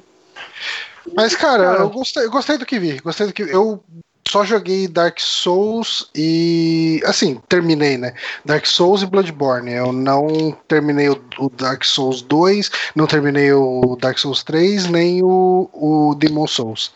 E, Você não tem nem mas, vontade? cara, eu, tenho, eu tinha vontade de terminar o Demon Souls, mas meu Play 3 foi pro vinagre. Hum. Eu tenho curiosidade pra jogar o 3, que eu nunca nem joguei. Cara, Mas. eu recomendo. O 3, o 3 é bem gostoso de se jogar. hum. Uhum. E hoje em É. dia você consegue ele barato, saca? Não, isso é verdade. O problema é que eu precisaria possivelmente jogar no PC com muita calma e dedicação por muito tempo, sabe? E é, anda cada vez mais difícil eu chegar e me dedicar a um jogo em casa. Mas eu acho que assim, você já sabe jogar Dark Souls. É, Hum. Você não vai demorar tanto pra terminar o 3 quanto você demorou no 1. Muito Ah. provavelmente. Porque Hum. você já, já conhece. Saca, a primeira vez que eu joguei um, cara, é... e o Demon Souls, nossa, cara, era 10 horas pra passar do primeiro chefe, saca? Era um negócio ridículo. Né? E depois que você aprende Souls, eu acho que você começa a pensar como o jogo quer que você pense. Não, isso é e- bem todos, isso é bem todos criam uma assim, lógica. Quando eu joguei o 2, eu tava apanhando bastante, viu? É, é que o 2. Eu, eu acho que em alguns pontos o 2 é o mais difícil da série. Muita gente vai discordar de mim, mas eu acho, cara. Ele, ele coloca muito inimigo, ele. é, Em muitos momentos do jogo, eu, ah, cara, quer saber? Eu vou ficar morrendo aqui, matando os inimigos até eles pararem de aparecer, aquele lance de. ah, Sim. cara, porque é muito, muito inimigo. A jogabilidade dele é meio travada. Eu, eu acho que ele funciona muito diferente dos outros. Mas, cara, eu, cara, eu tô muito empolgado com esse Sekiro. Mais do que eu- Sekiro, é, eu, mais do que eu tava também. só pelo primeiro trailer. Eu já tava pelo primeiro trailer, mas esse daí eu tô. Caralho, velho, que, que legal. E assim, a gente só viu um cenário, né? Eu quero, eu quero muito ver como os cenários vão se E desenvolver. Eu cenário, quero os ver inimigos inimigos diferentes. são bem humanos, né, de maneira geral. Assim, Uhum. aparecem uns, uns monstros meio ogro ali e tal, mas... Parece de Bloodborne, né? Uhum. E Dark Souls 3 tem uns parecidos também. É legal que são cenários. Esse cenário é um cenário mais claro do que a gente está acostumado Uhum. a ver em Dark Souls e Verdade. Logo de cara, né? Bloodborne e tal. Ah, cara, E- e o eu, lance- eu gostei do que eu vi. Eu tenho vontade de jogar. E o lance de ser samurai, né? Cultura japonesa já tinha mostrado, acho que um chefe, né? 3, né? Que é, sei lá, ele parece aquele, aquelas máscaras loucas aí que você vê em filme de terror japonês dos anos 50, tá ligado? É, eu esqueci o nome de- dessas máscaras aí. Né? é, Assim, bem parecido com o Nioh, mas eu quero muito ver, que eu acho que chefes de Dark Souls são sempre muito criativos. Ah. Todos os jogos da franquia, até o 2 tem alguns muito legais. E, e esse que você tem umas mecânicas, tipo esse negócio do, do, do gancho Do- aí. Putz, E- pode ser muito legal. Eles podem abusar do design dos chefes. Ainda mais porque eles podem querer criar vai, um chefe que tem um. Talvez o combate com ele seja mais. Não vou dizer aéreo, mas saca mais. Você tem que É usando o gancho pra pegar né? ele. É, porque eu acho que um problema de Dark Souls é. Os chefes gigantes são sempre mais fáceis do que os que são só um cavaleiro. Uhum. Né? E, e com essa mecânica desse jogo, acho que eles podem é, colocar novas mecânicas para os chefes para ela funcionar bem. É, Eu acho que pode fazer algo bem criativo. Eu tô, tá, novamente, tô muito empolgado por esse jogo. Isso daí é compra certa. tô- Estou afim, estou afim, estou Uhum. empolgado. Ahn, teve um trailer, uma demo a portas fechadas de Cyberpunk 2077. Hum, Ah, e assim, eu li lá o artigo da IGN. Basicamente, eles mostraram uma mesma missão jogada com outro personagem, né? Que parece que na primeira demo lá era uma menina, e daí agora é um cara. E daí eles tomaram decisões diferentes e parece que o desdobramento todo foi completamente diferente. Aí algumas pessoas podem vir a. Ah, beleza, né? Tanto jogo faz isso, né? Que você escolhe uma coisa diferente, a missão fecha de um jeito diferente. Só que aqui é CD Projekt Red, né? Então, hum. você pensar nisso numa escala de mundo, com todo esse lance da decisão, eu acho que me empolga mais. Ah, sim, com certeza. Mas é, eu tô bem decepcionado, cara, de ser de novo portas fechadas. Eles estão realmente criar. É, eles querem criar esse hype, né? Pra todo jornalista tá falando, tá todo mundo maluco pra quando provavelmente só na próxima E3 eles mostrarem esse jogo ser o maior big deal da história. Né? No quesito marketing faz sentido, mas eu tô bem desapontado em não terem mostrado nada, nada, nada. É, mas É. tudo bem, mano. Tinha, tipo, meio que compra certa pra gente. Ah, mas eu quero ver essa porra. É, comprar certo pra gente daqui a 3, 4 anos esse jogo sair. Até lá eu Ah, quero só eu- ver o que ele é. Eu tô mega ok. Tipo, nem precisa mostrar nada. Eu já tô. tô já, Ah, não, me quero velho. Ah, não, tá ok, cara, mas, mas até eu jogar ele eu quero saber o que ele é. Hum. Saca? É. Assim, é, eu, eu queria ver, eu queria ver porque tá todo mundo tão empolgado e. Saca? Eu tô curioso, eu tô curioso, me deixa ser curioso, porra. É, eu também, também tava afim de ver ele. É. Só que quando que a gente vai ver isso? Só E3 do ano que vem, será? Tem a Paris lá, Games. Ah, não, cara, se eles não anunciarem E3, se não mostrar, né? Tipo, E3 e. Se bem que. O que, que teve na E3? Foi um vídeo. Trailer. Foi em Cinematics, né? Só, não, Ah, não é, gameplay. não teve gameplay. Não, teve. Teve. A portas fechadas. Ah, é verdade. Uhum. É. Que é o que todo jornalista falou, ah, meu Deus, Ah, é então, coisa que vai mudar a mostrar- sua vida. Se não mostrar na E3 na Gamescom, eu não vou mostrar na, na Paris qualquer coisa lá. Eu não sei, a, a Paris, ela costuma ter bastante anúncio também, né, mas... Pode ser na, na Video Game Awards no final do ano. É, não sei.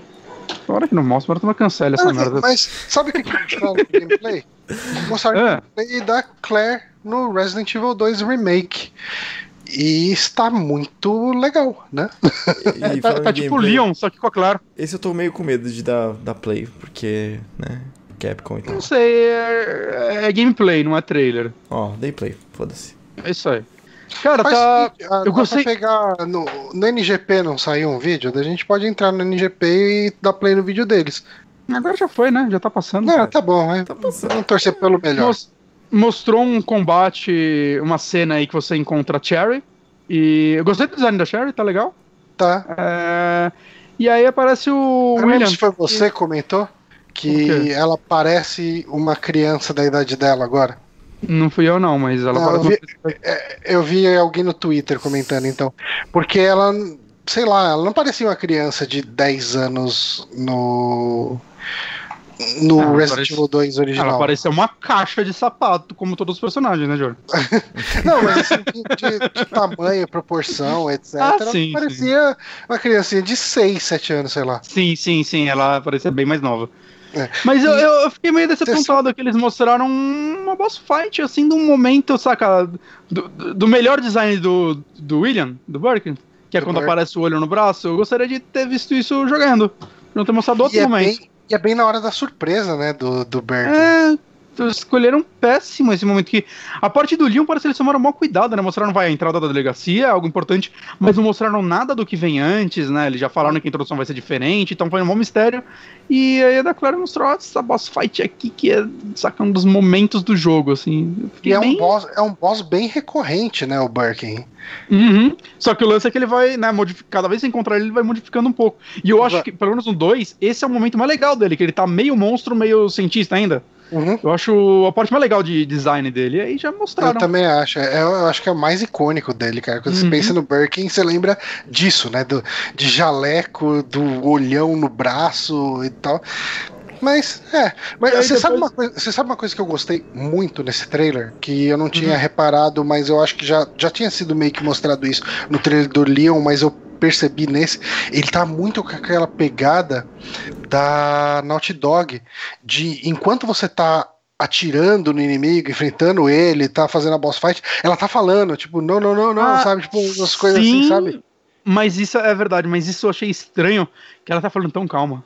Hum, ah, cara, eu achei que tá ok. Vai, não, é, não chega a um Nathan Drake, mas eu acho que tá bem legal, tá bem melhor do que no Resident Evil 2 original. não, não, que eu, eu não tô tem com problema nada, nenhum com a né? dublagem. A- não, mas a, a dublagem eu acho que tá muito Será que boa. tem um assim, botão pra que falar com a mão? Acho que não, né? Hum, se não tiver nem jogo. Chama, chama, come on. Mas tem um momento, tem um momento desse trailer que eu tô assistindo aqui também. Cara, aqui eu pausei no momento, cara. Que é na hora que você que ela tá depois dessa cena do Birkin, tem uma cena que vocês estão no estacionamento.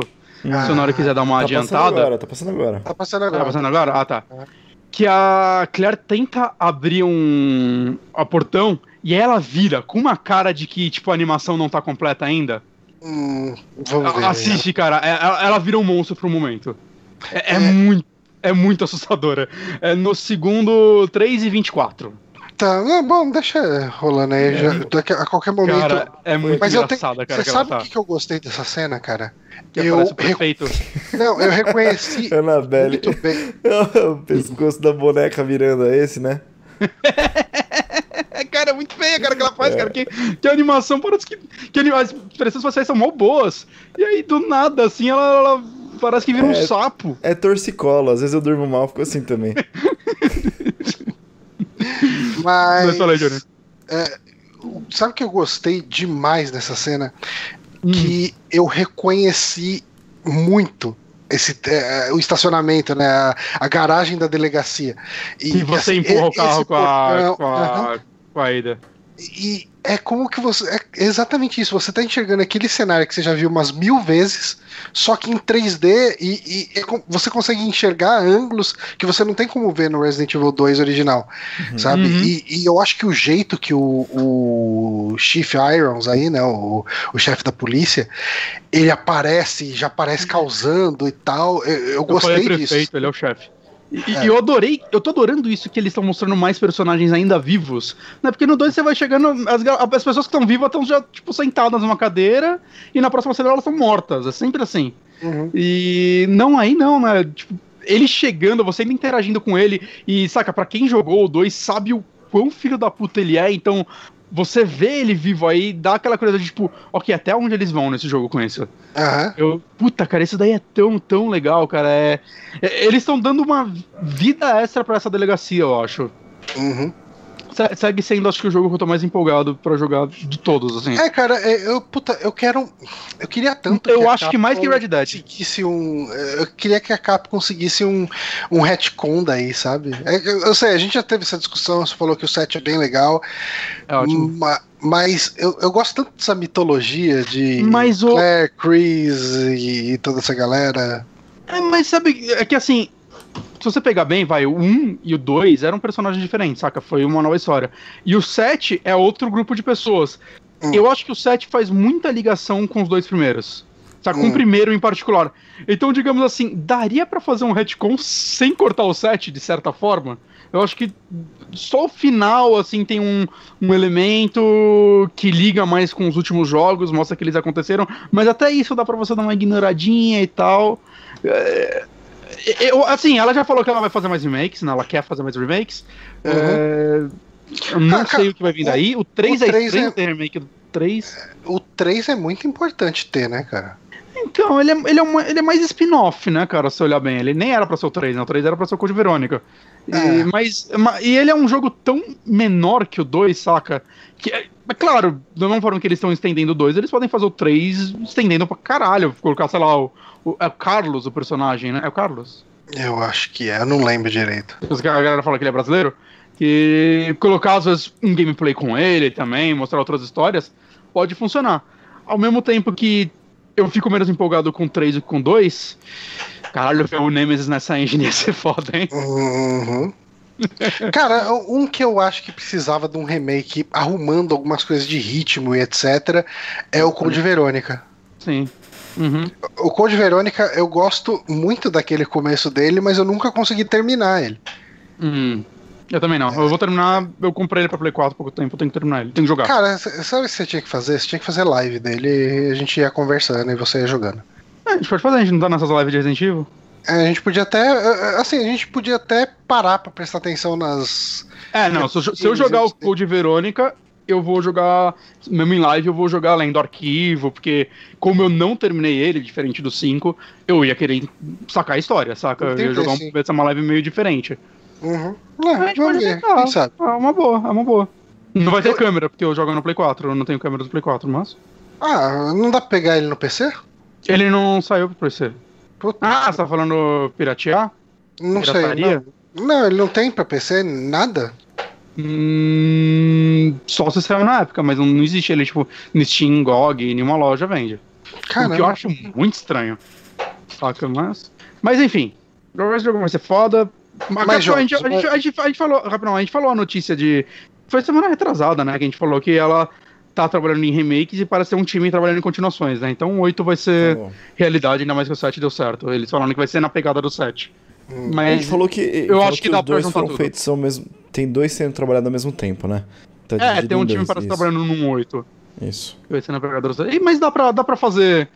é, Eu não acho que os personagens do 7 precisam voltar no 8, saca? Então dá pra ligar essas histórias de outras formas. Uhum. Bota o meme do cachorro aí e segue o jogo. Ó, vamos lá, o que, que mais tem de anúncio aí? que mais tem de anúncio? Devil May Cry 5, vamos continuar na Capcom. Finalmente Vamos lá, teve então. gameplay, gameplay. Vocês assistiram? O Honor vai falar Sim. não, né? Ele não gosta de, de É. jogo mais. Eu Ele não- só gosta de Argentina. O Honório chegou hoje. Chegou hoje à tarde, velho. Não Ah. deu tempo, não. Tem que ver no, no avião, ligar o celular lá e cair. Então, mas vamos lá. Ele tá ah, bem Devil May Cry, né? Tipo, eu me senti. Eu, eu senti como se. Eu joguei assim, até o fim, só o 3, né? Eu joguei o Devil May Cry no, no Play 2, o, o 3. E vai, do começo ao fim e tal, curtindo cada momento. E aqui, é, é aquele lance, sabe, aquela memória que você o quatro. tem? É é aquela memória que você tem do jogo ah, sem olhar o gráfico, que quando você olha o gráfico você vê que Memória, envelheceu para caralho. memória Ah, afetiva. Não, não, Então, tô- eu- tô, assim, isso talvez no nível, no, no aspecto mais de interface. Uhum. É, porque Então- é, é a interface de sempre, né? É aquele lance do lado lá, os crazy, não sei o quê. Pelo que eu entendo, mais ou menos, porque um lance dos Devil May Cry antigos, né, até o 4, é que muitas cenas, e eu não vi isso no trailer, são câmera fixa. E eu acho que foi no DMC que foi o primeiro 100% com câmera livre, e esse tá claramente com câmera livre, né? Então, É, ele eu não sei tinha- se é 100%. Eu acho que ele é tinha aquela câmera fixa tipo do Code Verônica, que a câmera ela é mais ou menos fixa, mas quando você chega em alguns lugares ela aproxima mais ou afasta mais. Sim, sim, sim, sim. É, é a câmera que, que te acompanha, mas o que eu tô falando é você não controla ela com o analógico, né? É, isso no, é verdade. No, no, no 4 você controla, você controla em muitas partes, né? Meio, meio a meio. O Uhum. 3 eu não rejoguei. É porque eu tô falando isso porque eu joguei o 1 há pouco tempo, eu terminei ele. É Por causa desse trailer do 5, eu, quando anunciou, eu fiquei muito empolgado e a Amazon tinha dado um, eu joguei e agora eu tô jogando o 4. Eu tô esperando o, Collection ficar barato pra eu jogar o 3. O 2 talvez eu Hum. e, e eu tô vendo essas diferenças, saca? No 4 mesmo tem muita cena que a câmera fixa, eu não sei se nesse vai ter. Mas, questão gráfica, né, cara, é a engine do Resident Evil, né, aquela Resident Evil Engine, parece que vai ser a, a, a nova engine da, que a Capcom vai usar em tudo. Hum. Parece que tá rodando a 60 FPS, como Resident Evil 7, diferente do 2, né, o 2 só vai rodar assim no, no Pro. E eu vi gente falando que tá, pra quem testou lá, tá muito bem fluido a, a animação. E tá bonito pra caralho. Eu acho que Não, jogo tá, tá muito, muito tá muito bonito. mesmo. essa engine da, da- nova da Capcom, ela, ela vai usar em tudo, cara. Eu acho por muito tempo. Basicamente tudo, cara. E, e tem que usar mesmo, cara, que, que engine foda. Mas eu, eu- não sei, assim, de, de história eu não consegui captar muita coisa. eu Bom, não sei como. ah, tá, tá rolando aquela discussão. Tá rolando Hum. aquela discussão se ele vai se passar depois do 2. eu tinha muita gente que ele ia se acredita que passar antes do 2. Eu tinha visto que ele ia passar é, entre o 4 e o 2. Então, é porque. o- Mas- Mas o, o Dante tá veião, né? É, mas isso daí, cara, é que é foda, porque não, não dá pra comparar um modelo atual com o modelo de Devil May Cry 2 de PlayStation 2, saca? É. é, Tipo, o 2 é meio ignorado. Uhum. né? Eu acho estranho que o 2, se- o 4 se passa antes do 2, mas tem aquela atriz, Trish, Trish, ela tá no 4. Eu não, eu não sei isso, eu pensei que no- eles se conheciam no 2. Mas ela tá no 4, eles são brothers já. Nossa, Então, sou eu- eu não sei, cara. com a história de Devil May Cry, velho. Eu joguei. É, então eu tô jogando. todos, É que assim, um não tem história. Vocês estão falando, velho. A, a do 1 é- é- não tem, saca? Tem pouquíssima coisa. É bem simples. Eu acho que o clima do 1 é o melhor da franquia. Eu acho muito legal aquele castelo e tudo mais. é- Aquele clima bem Resident Evil, né? Uhum. Mas eu, cara, você pedir pra eu explicar a história, eu não, não entendi muito bem, não. Nem liguei tanto também. Eu só. Só eu quero, eu quero ver esses personagens carismáticos. Eu quero, eu quero pelo menos entender um pouquinho da relação deles. Acho que por isso que eu tô jogando tudo antes do 5. Aham. É, é que, assim, o 1 eu joguei só o comecinho dele, eu não faço ideia de história. Eu sei que o 2 é meio que o final, né? É. É, é que, é que o 2 foi um fiasco e. E aí acho que todos os jogos que eles começaram a fazer começaram a fazer antes do 2 pra, tipo, não ter que lidar com isso. Uhum. A impressão que eu tenho é isso. Aí o 3 tem toda uma história dele com o irmão dele, né? Melhor, do sim. Dante. O 3 é o primeiro de todos na cronologia. Ele, o Dante uhum. novo e tal. E é o favorito da galera. Com certeza. É, é eu gostei tem, muito dele. Gostei pra caramba. Uhum. Mecanicamente ele era muito Foi bom. Foi o primeiro ele... que eu joguei. Eu joguei os outros depois. Ah. Porque eu gostei tanto do eu 3 que eu fui um atrás do 1 e 2. Hum. Ah, cara, 3 é, cara, é muito bom o 3. Eu, quero, eu vou rejogar ele ainda, de alguma forma, assim, tô esperando o Collection ficar barato. Mas. Gameplay eu... aí, é, ele. O negócio que eu vi aí é essa questão dos braços do, do Nero, né? Que o Nero vai uhum. trocando esses braços na fase e eles vão dar sets de habilidades diferentes, né? Acho que vai mudar é. um estilo de gameplay. Não entendi direito se você vai conseguir ficar trocando eles on the fly, porque uh, pelo que eu vi do trailer, chega uma hora que ele pega um braço que tá lá, é como se fosse um item ali, ele vai e pega. Uhum. Mas eu não sei se você pode ficar equipando vários braços diferentes Parece e trocando. não. Que nem. Porque, assim, eu, uma das coisas que eu mais gostava no, no Devil May Cry 3 era o lance de você ficar trocando de arma muito rápido, assim, e mudando uhum. os combos, né, e tal. Isso era Sim. bem legal. Sim, o, o 4, inclusive, eu devo falar que eu, tô, eu me decepcionei no jogo com o Nero. Eu não gostei muito de jogar com ele. Eu tô na parte que você joga com o Dante, eu tô achando tão mais gostoso porque ele tem mais o, armas. É, o Nero você joga com aquela espada vermelha o jogo inteiro, não é? É, e o braço dele, que é, você dá umas porradonas aí. Hum. É, eu, não, eu não gostei muito de jogar com ele. Aí, quando começou o Dante, eu, puta, cara, como que eu tô, eu tô, jogando no modo Trickster, que é o que eu mais gosto, que é o rapidão, né? Eu gostava muito dele no 3 também. E, e, tipo, você mata chefe, você pega arma de chefe, isso não acontece com o Nero. Não, não entendi o porquê. Saca? Uhum. Mas, e, mas eu acho que eles vão deixar mais interessante nesse. Porque a galera não gosta muito do Nero, eu tenho essa impressão. E nesse trailer, pelo que eu vi, ele parece. Eu, eu tô achando ele com uma personalidade bem mais legal do que no, no 4. Hum. Pelo pouco que eles mostraram aí. É o 4, o 4 eu dropei. O 4 eu dropei que mas, eu realmente mas... não gostei do gameplay dele. Ah. É, é eu acho. Eu, o 3, o, pela minha recordação, joguei ele só no Play 2 eu acho que o 3 era mais gostoso de jogar do que o 4. E assim, é. Eu, é engraçado que assim, eu não acreditava que Devil May Cry poderia ser relevante de novo depois de Bayonetta, porque eu acho que Bayonetta mecanicamente elevou esse estilo de jogo a um, a um nível muito alto, saca? Eu acho ele uhum. uma delícia de jogar, principalmente o 2. E aí quando. Eu lembro quando anunciaram 5, eu não tava vendo ao vivo o E3, né? Eu fui ver depois. E ah, cara, tipo, Devil May já era, né? E. Não, eu acho. Eu tô gostando muito, porque é, ele não tá igual o Bayonetta, saca? Eu, eu, ele, eles ah, parecem são dois jogos é do mesmo estilo, mas que não são iguais. Ele, não, ele, é, ele é, tá tentando ser Devil May Cry.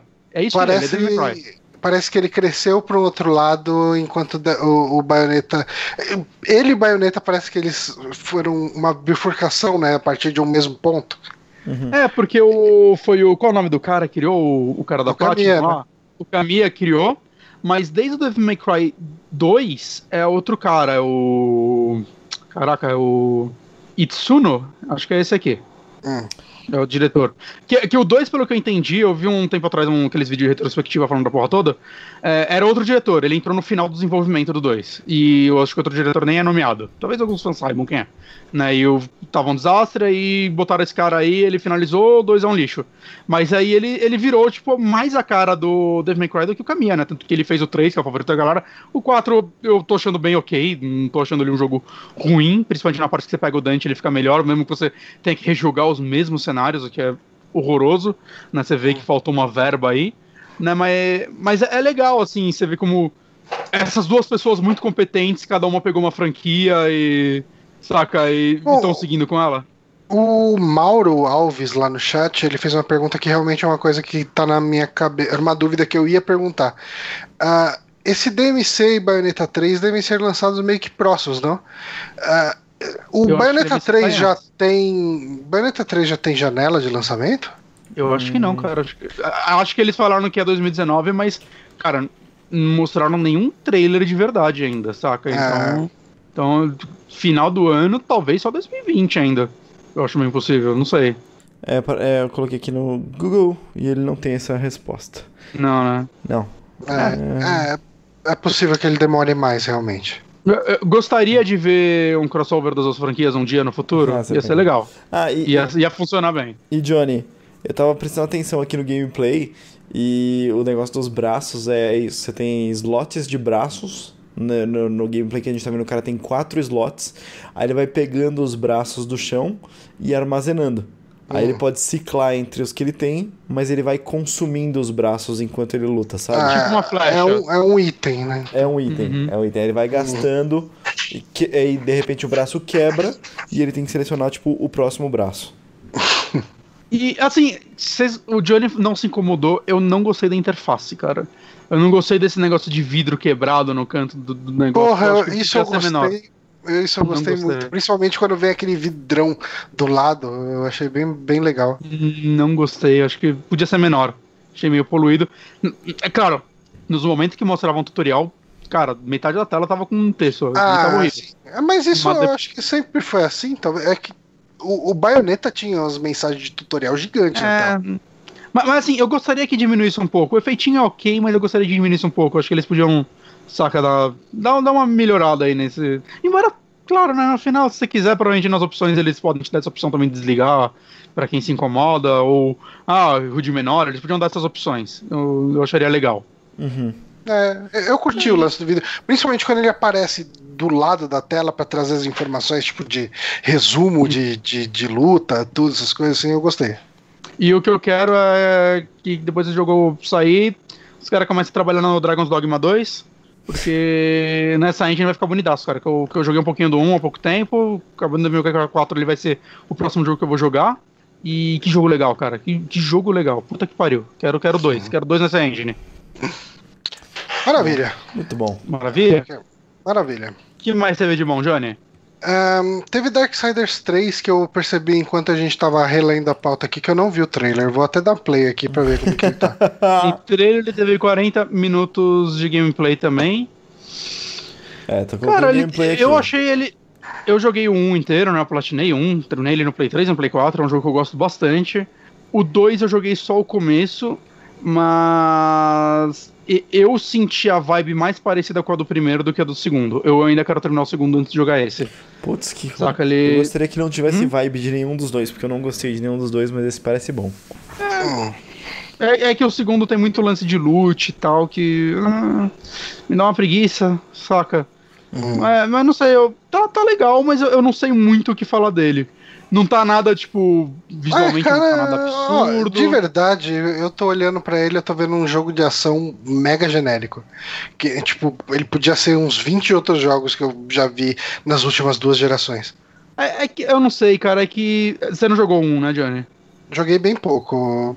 Um, Bem, bem tem pouco Um lance, tem um lance bem legal, assim, ele é uma, bem uma mistura de God of War clássico com Zelda, em muitos Uhum. pontos, né? Ele é um God of War clássico em mecânica, mas ele tem todo o lance do, do mundo ser bem parecido com Zelda, saca? Partes que você anda com cavalo, campos abertos, as dungeons são bem na mesma pegada, saca? Você entra num, num- numa dungeon nova e você vai achar um item nessa dungeon que você vai usar pra solucionar puzzles, no final vai ter um chefe que você vai matar ele, você vai ganhar um coração e o teletransporte pro, pro, pra Uhum. entrada, é, você vai tendo upgrades.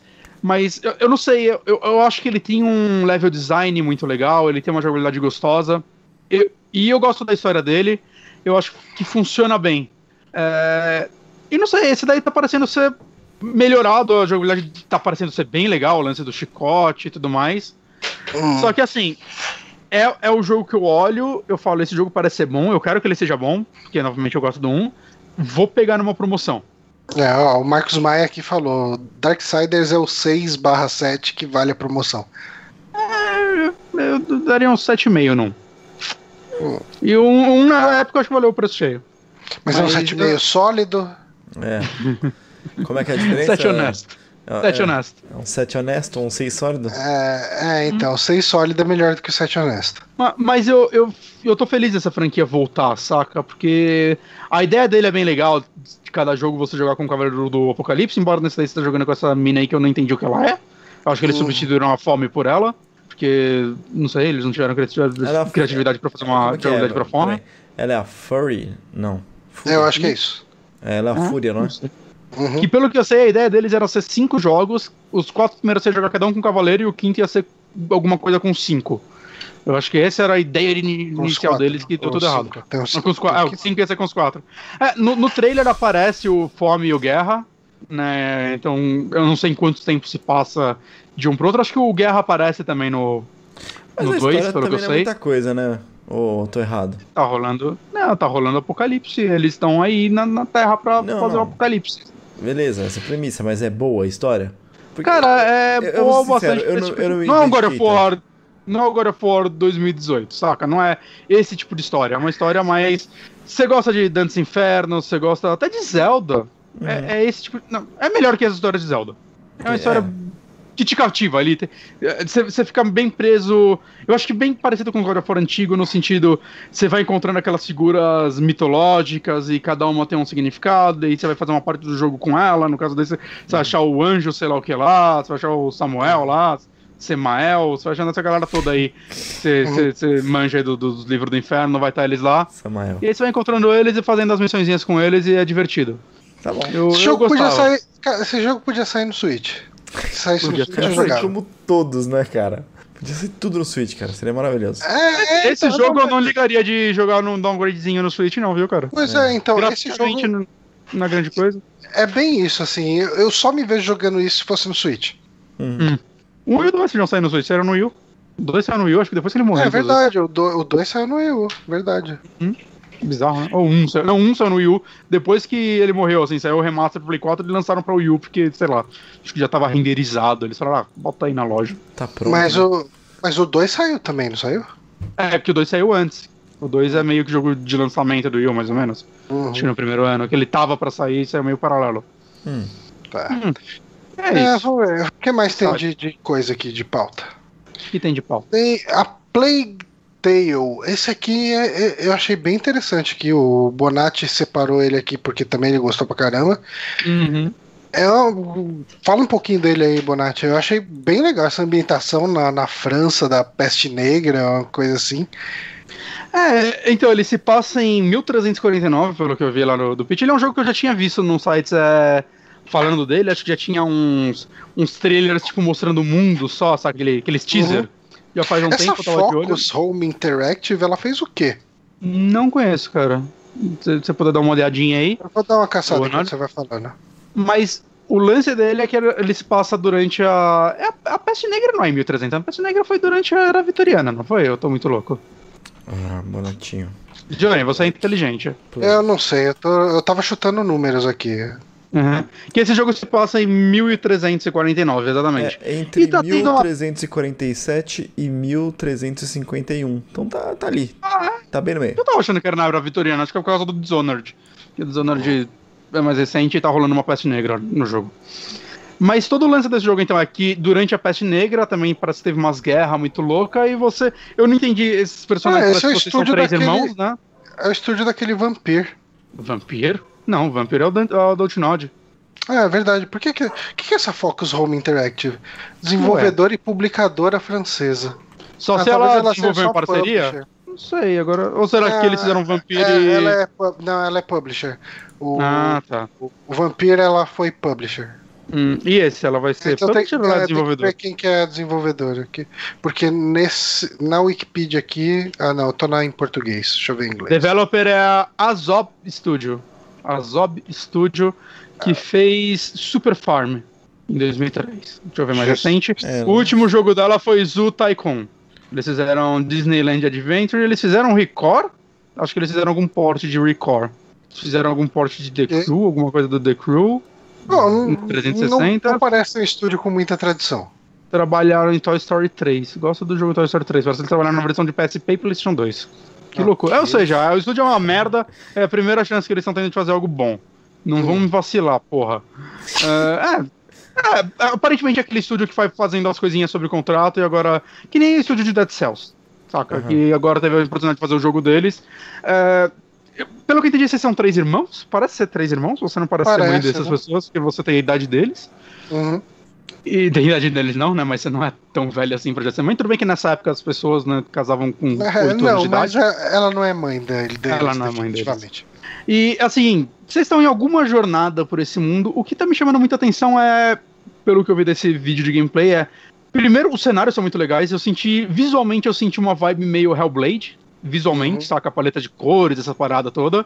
Mas você vê, tipo, os cenários que ela passa são muito interessantes, cara. Tem um momento do trailer, do trailer, do, do vídeo, que ela tá passando por um campo onde teve uma guerra. E eu nunca vi é, um campo como esse. No Witcher 3 tem uma área que você vê assim, que tem muito corpo no chão, essas paradas todas. Mas, cara, esse aí tá insano, cara. Eu acho que o design dessa área tá maravilhoso, assim. Você vai andando sobre o corpo. Você vê, tipo, você vê a Guerra dos Bastardos lá no Game of Thrones e você vê o final dela, tá ligado? Uhum. Aquela. É aquele cenário. Parece que ela tá andando pela Guerra dos Bastardos um dia depois. Sabe o que parece, Donatinho? Você comentou sobre é, é, o cenário e tal. Eu acho que eu tô pegando uma vibe de, tipo, parece que tá desfocado, parece que tem um. Você tem um foco no meio mas quando ela chega perto das coisas, dá, um, dá uma desfocada, assim, sabe? Tipo uma visão hum. mais. Como eu posso dizer? Mais de cinema mesmo, quando você quer dar foco em alguma coisa, sabe? Pra apagar os errinhos ali do lado e tal. E, e tá passando exatamente hum, agora. Um lens esse... flare? Não. É, não um lens flare. Ou dá um blur em volta. É um blur em volta, cara. Quando chega perto de alguma coisa, você sente um blur, assim. Ele perde a definição. Pode ser um motion blur também, não é? Será? Hã? Pode ser o motion blur também, às vezes não tá muito bem implementado. Pode ser. Não sei. Mas é, o, todo, todo lance mecânica desse jogo, né, é o lance da peste negra, que você passa por cenários que são, cara, lotados, lotados mesmo de ratos, cara. Tem uma hora que você tá passando, tem tipo um cavalo morto e ele começa a se mexer, explode a barriga dele e começa a sair rato de dentro. É, saca? É, é um lance até assustador, assim. Que, cara, claramente você chegou nesses ratos, você tá morto. E aí você tem que, tipo, fazer fogo para espantar eles. Uhum. E, e parece ser tipo... a mecânica principal do jogo, né?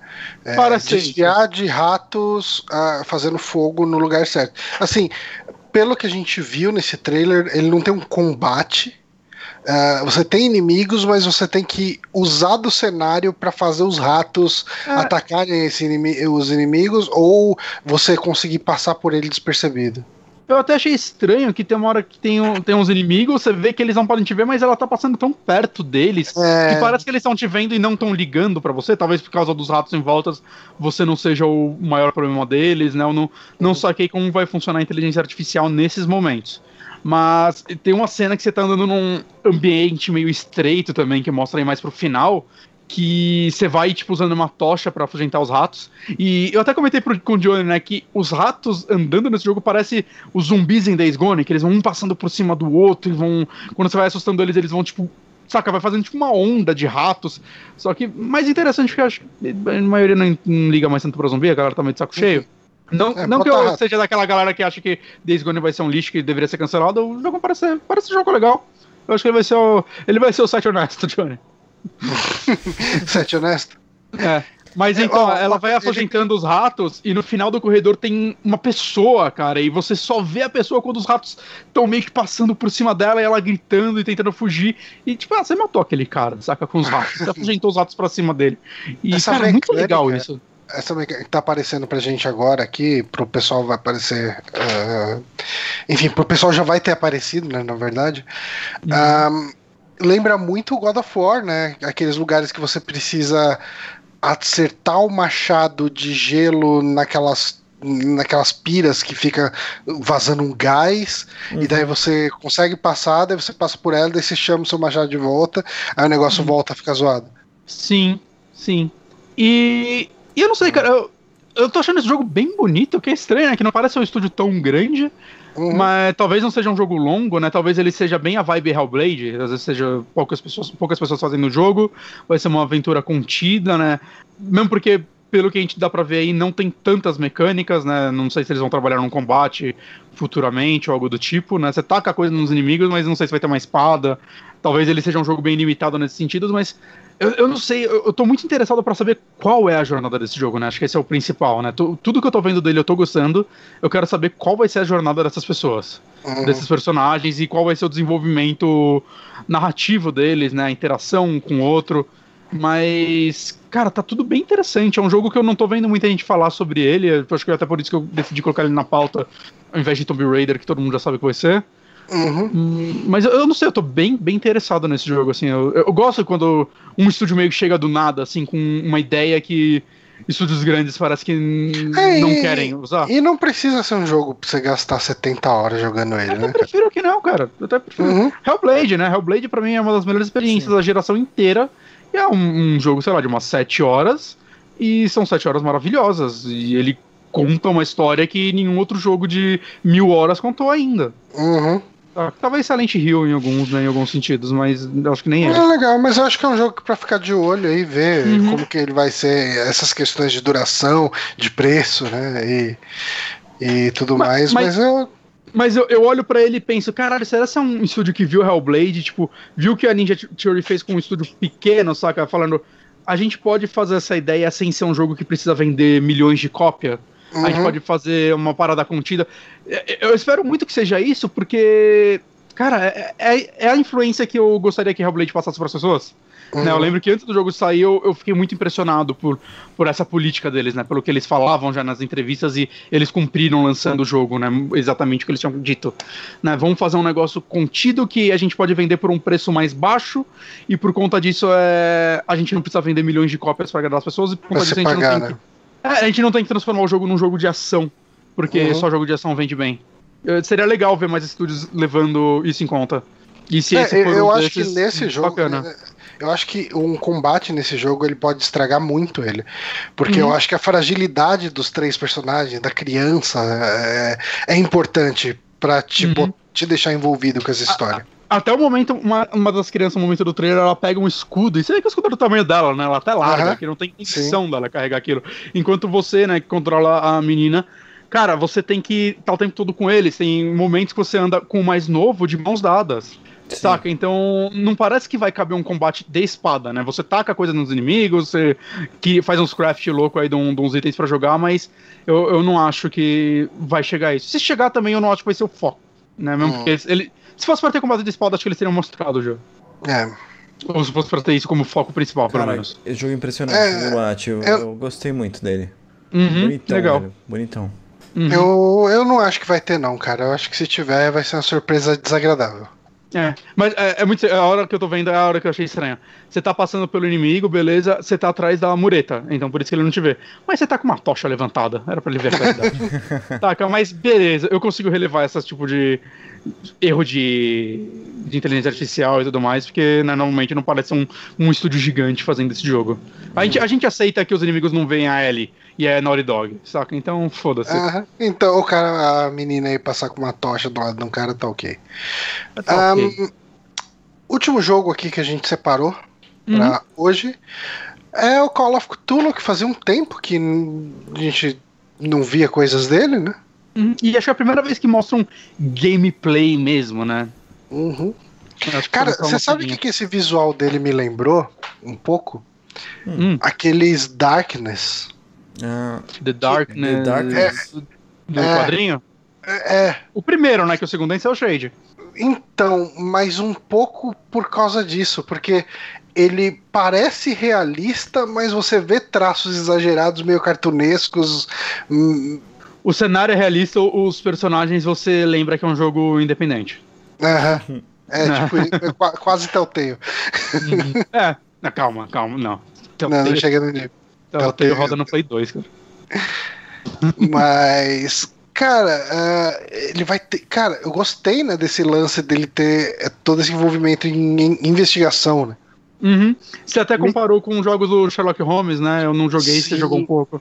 Eu joguei um deles ah, que deram na live, eu não lembro qual que era. ah, posso caçar depois, mas whatever. E ele é um jogo muito focado na investigação, né? Mas assim, esse parece muito mais focado na ação. Mas ele tem muito disso também da investigação, você mexendo nos itens, você eh, traçando o que aconteceu naquele cenário antes de você estar Uhum. ali. eh, e, e eu acho que isso Pra você construir uma trama Lovecraftiana, eu acho que isso pode ser uma coisa bem bacana. Mas ele não parece ter ação. No- no- nesse vídeo não mostra em nenhum momento ele pegando uma arma ou algo do tipo. Não, não, não, não são nesse nível. Porque Hum. o, o Sherlock Holmes ele não tem absolutamente nada de. Quer dizer, ele não tem praticamente nada de muita aventura, de. de- Eu pensei que sua frase ia acabar. Ele não tem praticamente nada. é, Um jogo vazio. mas. Eu não sei, é que aqui você tem umas cenas meio que de combate, é, o, o cara. Parece ser mais coisa esgoto. senti. É. Eu, Eu eu acho que é uma vibe mais Outlast, talvez. Um nesse- nesses pontos. Assim, eu espero que não. Eu não gosto muito de ficar me escondendo no jogo de terror. Eu cheguei a essa conclusão. Eu gosto quando é tipo. Resident Evil 7, que você se esconde e depois você atira. Saca? Mas é, é, funciona muito bem no Outlast, funcionou muito bem no primeiro Amnesia. Mas eu acho que saiu tanto jogo assim que saturaram esse gênero terror, você tem que ficar embaixo de uma cadeira, de uma mesa, muito rápido. Saca? É uma geração inteira, basicamente, de jogos só assim. O, o lance desse, pelo que os desenvolvedores falaram, é que, tipo, conforme você vai investigando, você vai chegando mais perto da verdade, né, do que está acontecendo aí, o seu personagem vai ficando insano. E pode ser que muitas dessas coisas que a gente vê aí seja fruto da imaginação dele, talvez. Uhum. Né? É, não sei, ser. mas, mas. Eu não sei, cara. O lance que tá me empolgando muito nesse jogo é que ele tá tanto tempo em desenvolvimento que eu sinto que a galera que tá fazendo ele é uma galera que gosta de Lovecraft e não uma galera que vão fazer um jogo baseado no Lovecraft porque é da hora. Uhum. Saca? Porque tem muito. Tipo, teve aquele Conarion lá que eu até fiz uma live dele, que ele é um jogo bem bom e ele foi muito elogiado. Eu não terminei ele, mas ele é muito elogiado pelas pessoas que jogaram e que leram Montanhas da Loucura. Ele é muito mais baseado em puzzles, né? Mas no geral a gente tem muito jogo do Lovecraft que é só ação, saca? O melhor jogo do Lovecraft que existe pra mim é Bloodborne, que não é do Lovecraft, mas ele criou algo inspirado claramente em Lovecraft e conseguiu adaptar isso pra um jogo de ação. Mas quando você vai jogar aqueles jogos do Cthulhu mais antigos, cara, no final você pega uma arma e atira nessas criaturas, nunca fez sentido, porque o lance do Lovecraft é, é, é a insanidade, né? A parada que seu personagem não vai conseguir realizar, ele vai Uhum. ele vai quebrar, ele você não vai conseguir reagir, você não tem como você lutar com isso. É uma criatura, saca, eles são os Old Ones. Né? No Bloodborne você luta com os Old Ones, mas só que, cara, diferente. não tem como você matar o Cthulhu, cara. Você vai ver ele e somente não vai conseguir entender o que ele é. Tanto que a forma cheia de tentáculos que sempre falam, é que sempre mostram na, nas adaptações, é na verdade é só uma forma que as- no livro, né, que o personagem interpreta aquilo, porque ele não consegue entender o que ele tá vendo. Uhum.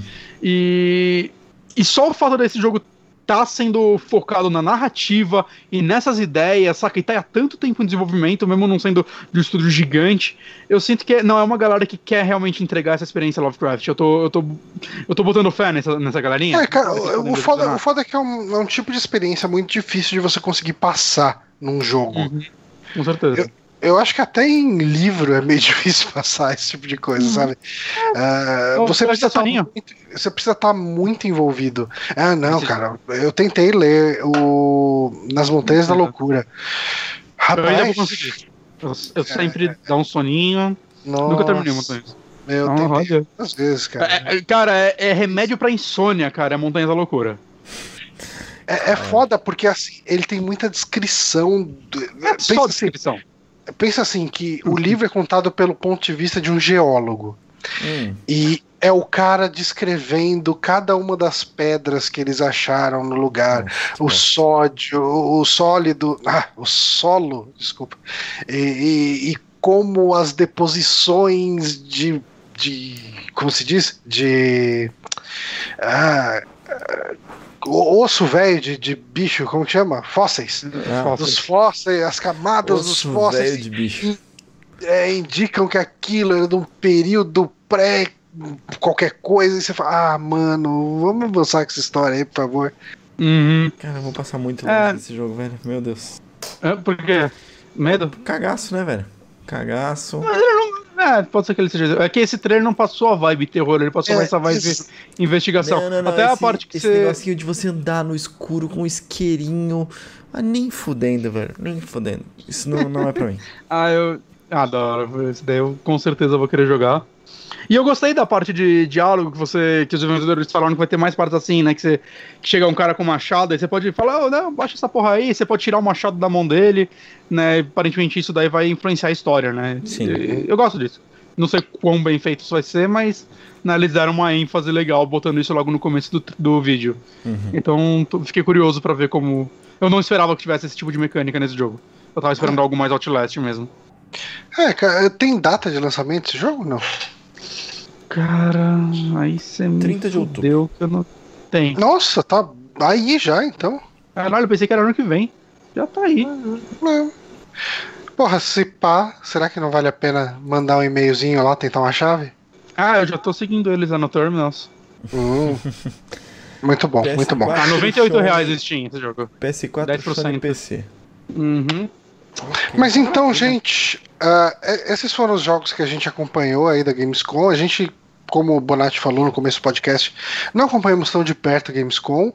Não tem coisa que eu achei que não valeu a pena. Teve jogo que eu vi que é tipo, ah, tá, cara, são as mesmas informações que a gente já tinha, basicamente. Uhum. Então, Mas há alguns anúncios legais, algumas cenas de gameplay bacana pra alimentar aí a nossa imaginação. E só ela, né? eu acho que é isso, né? É isso aí. É isso. É isso.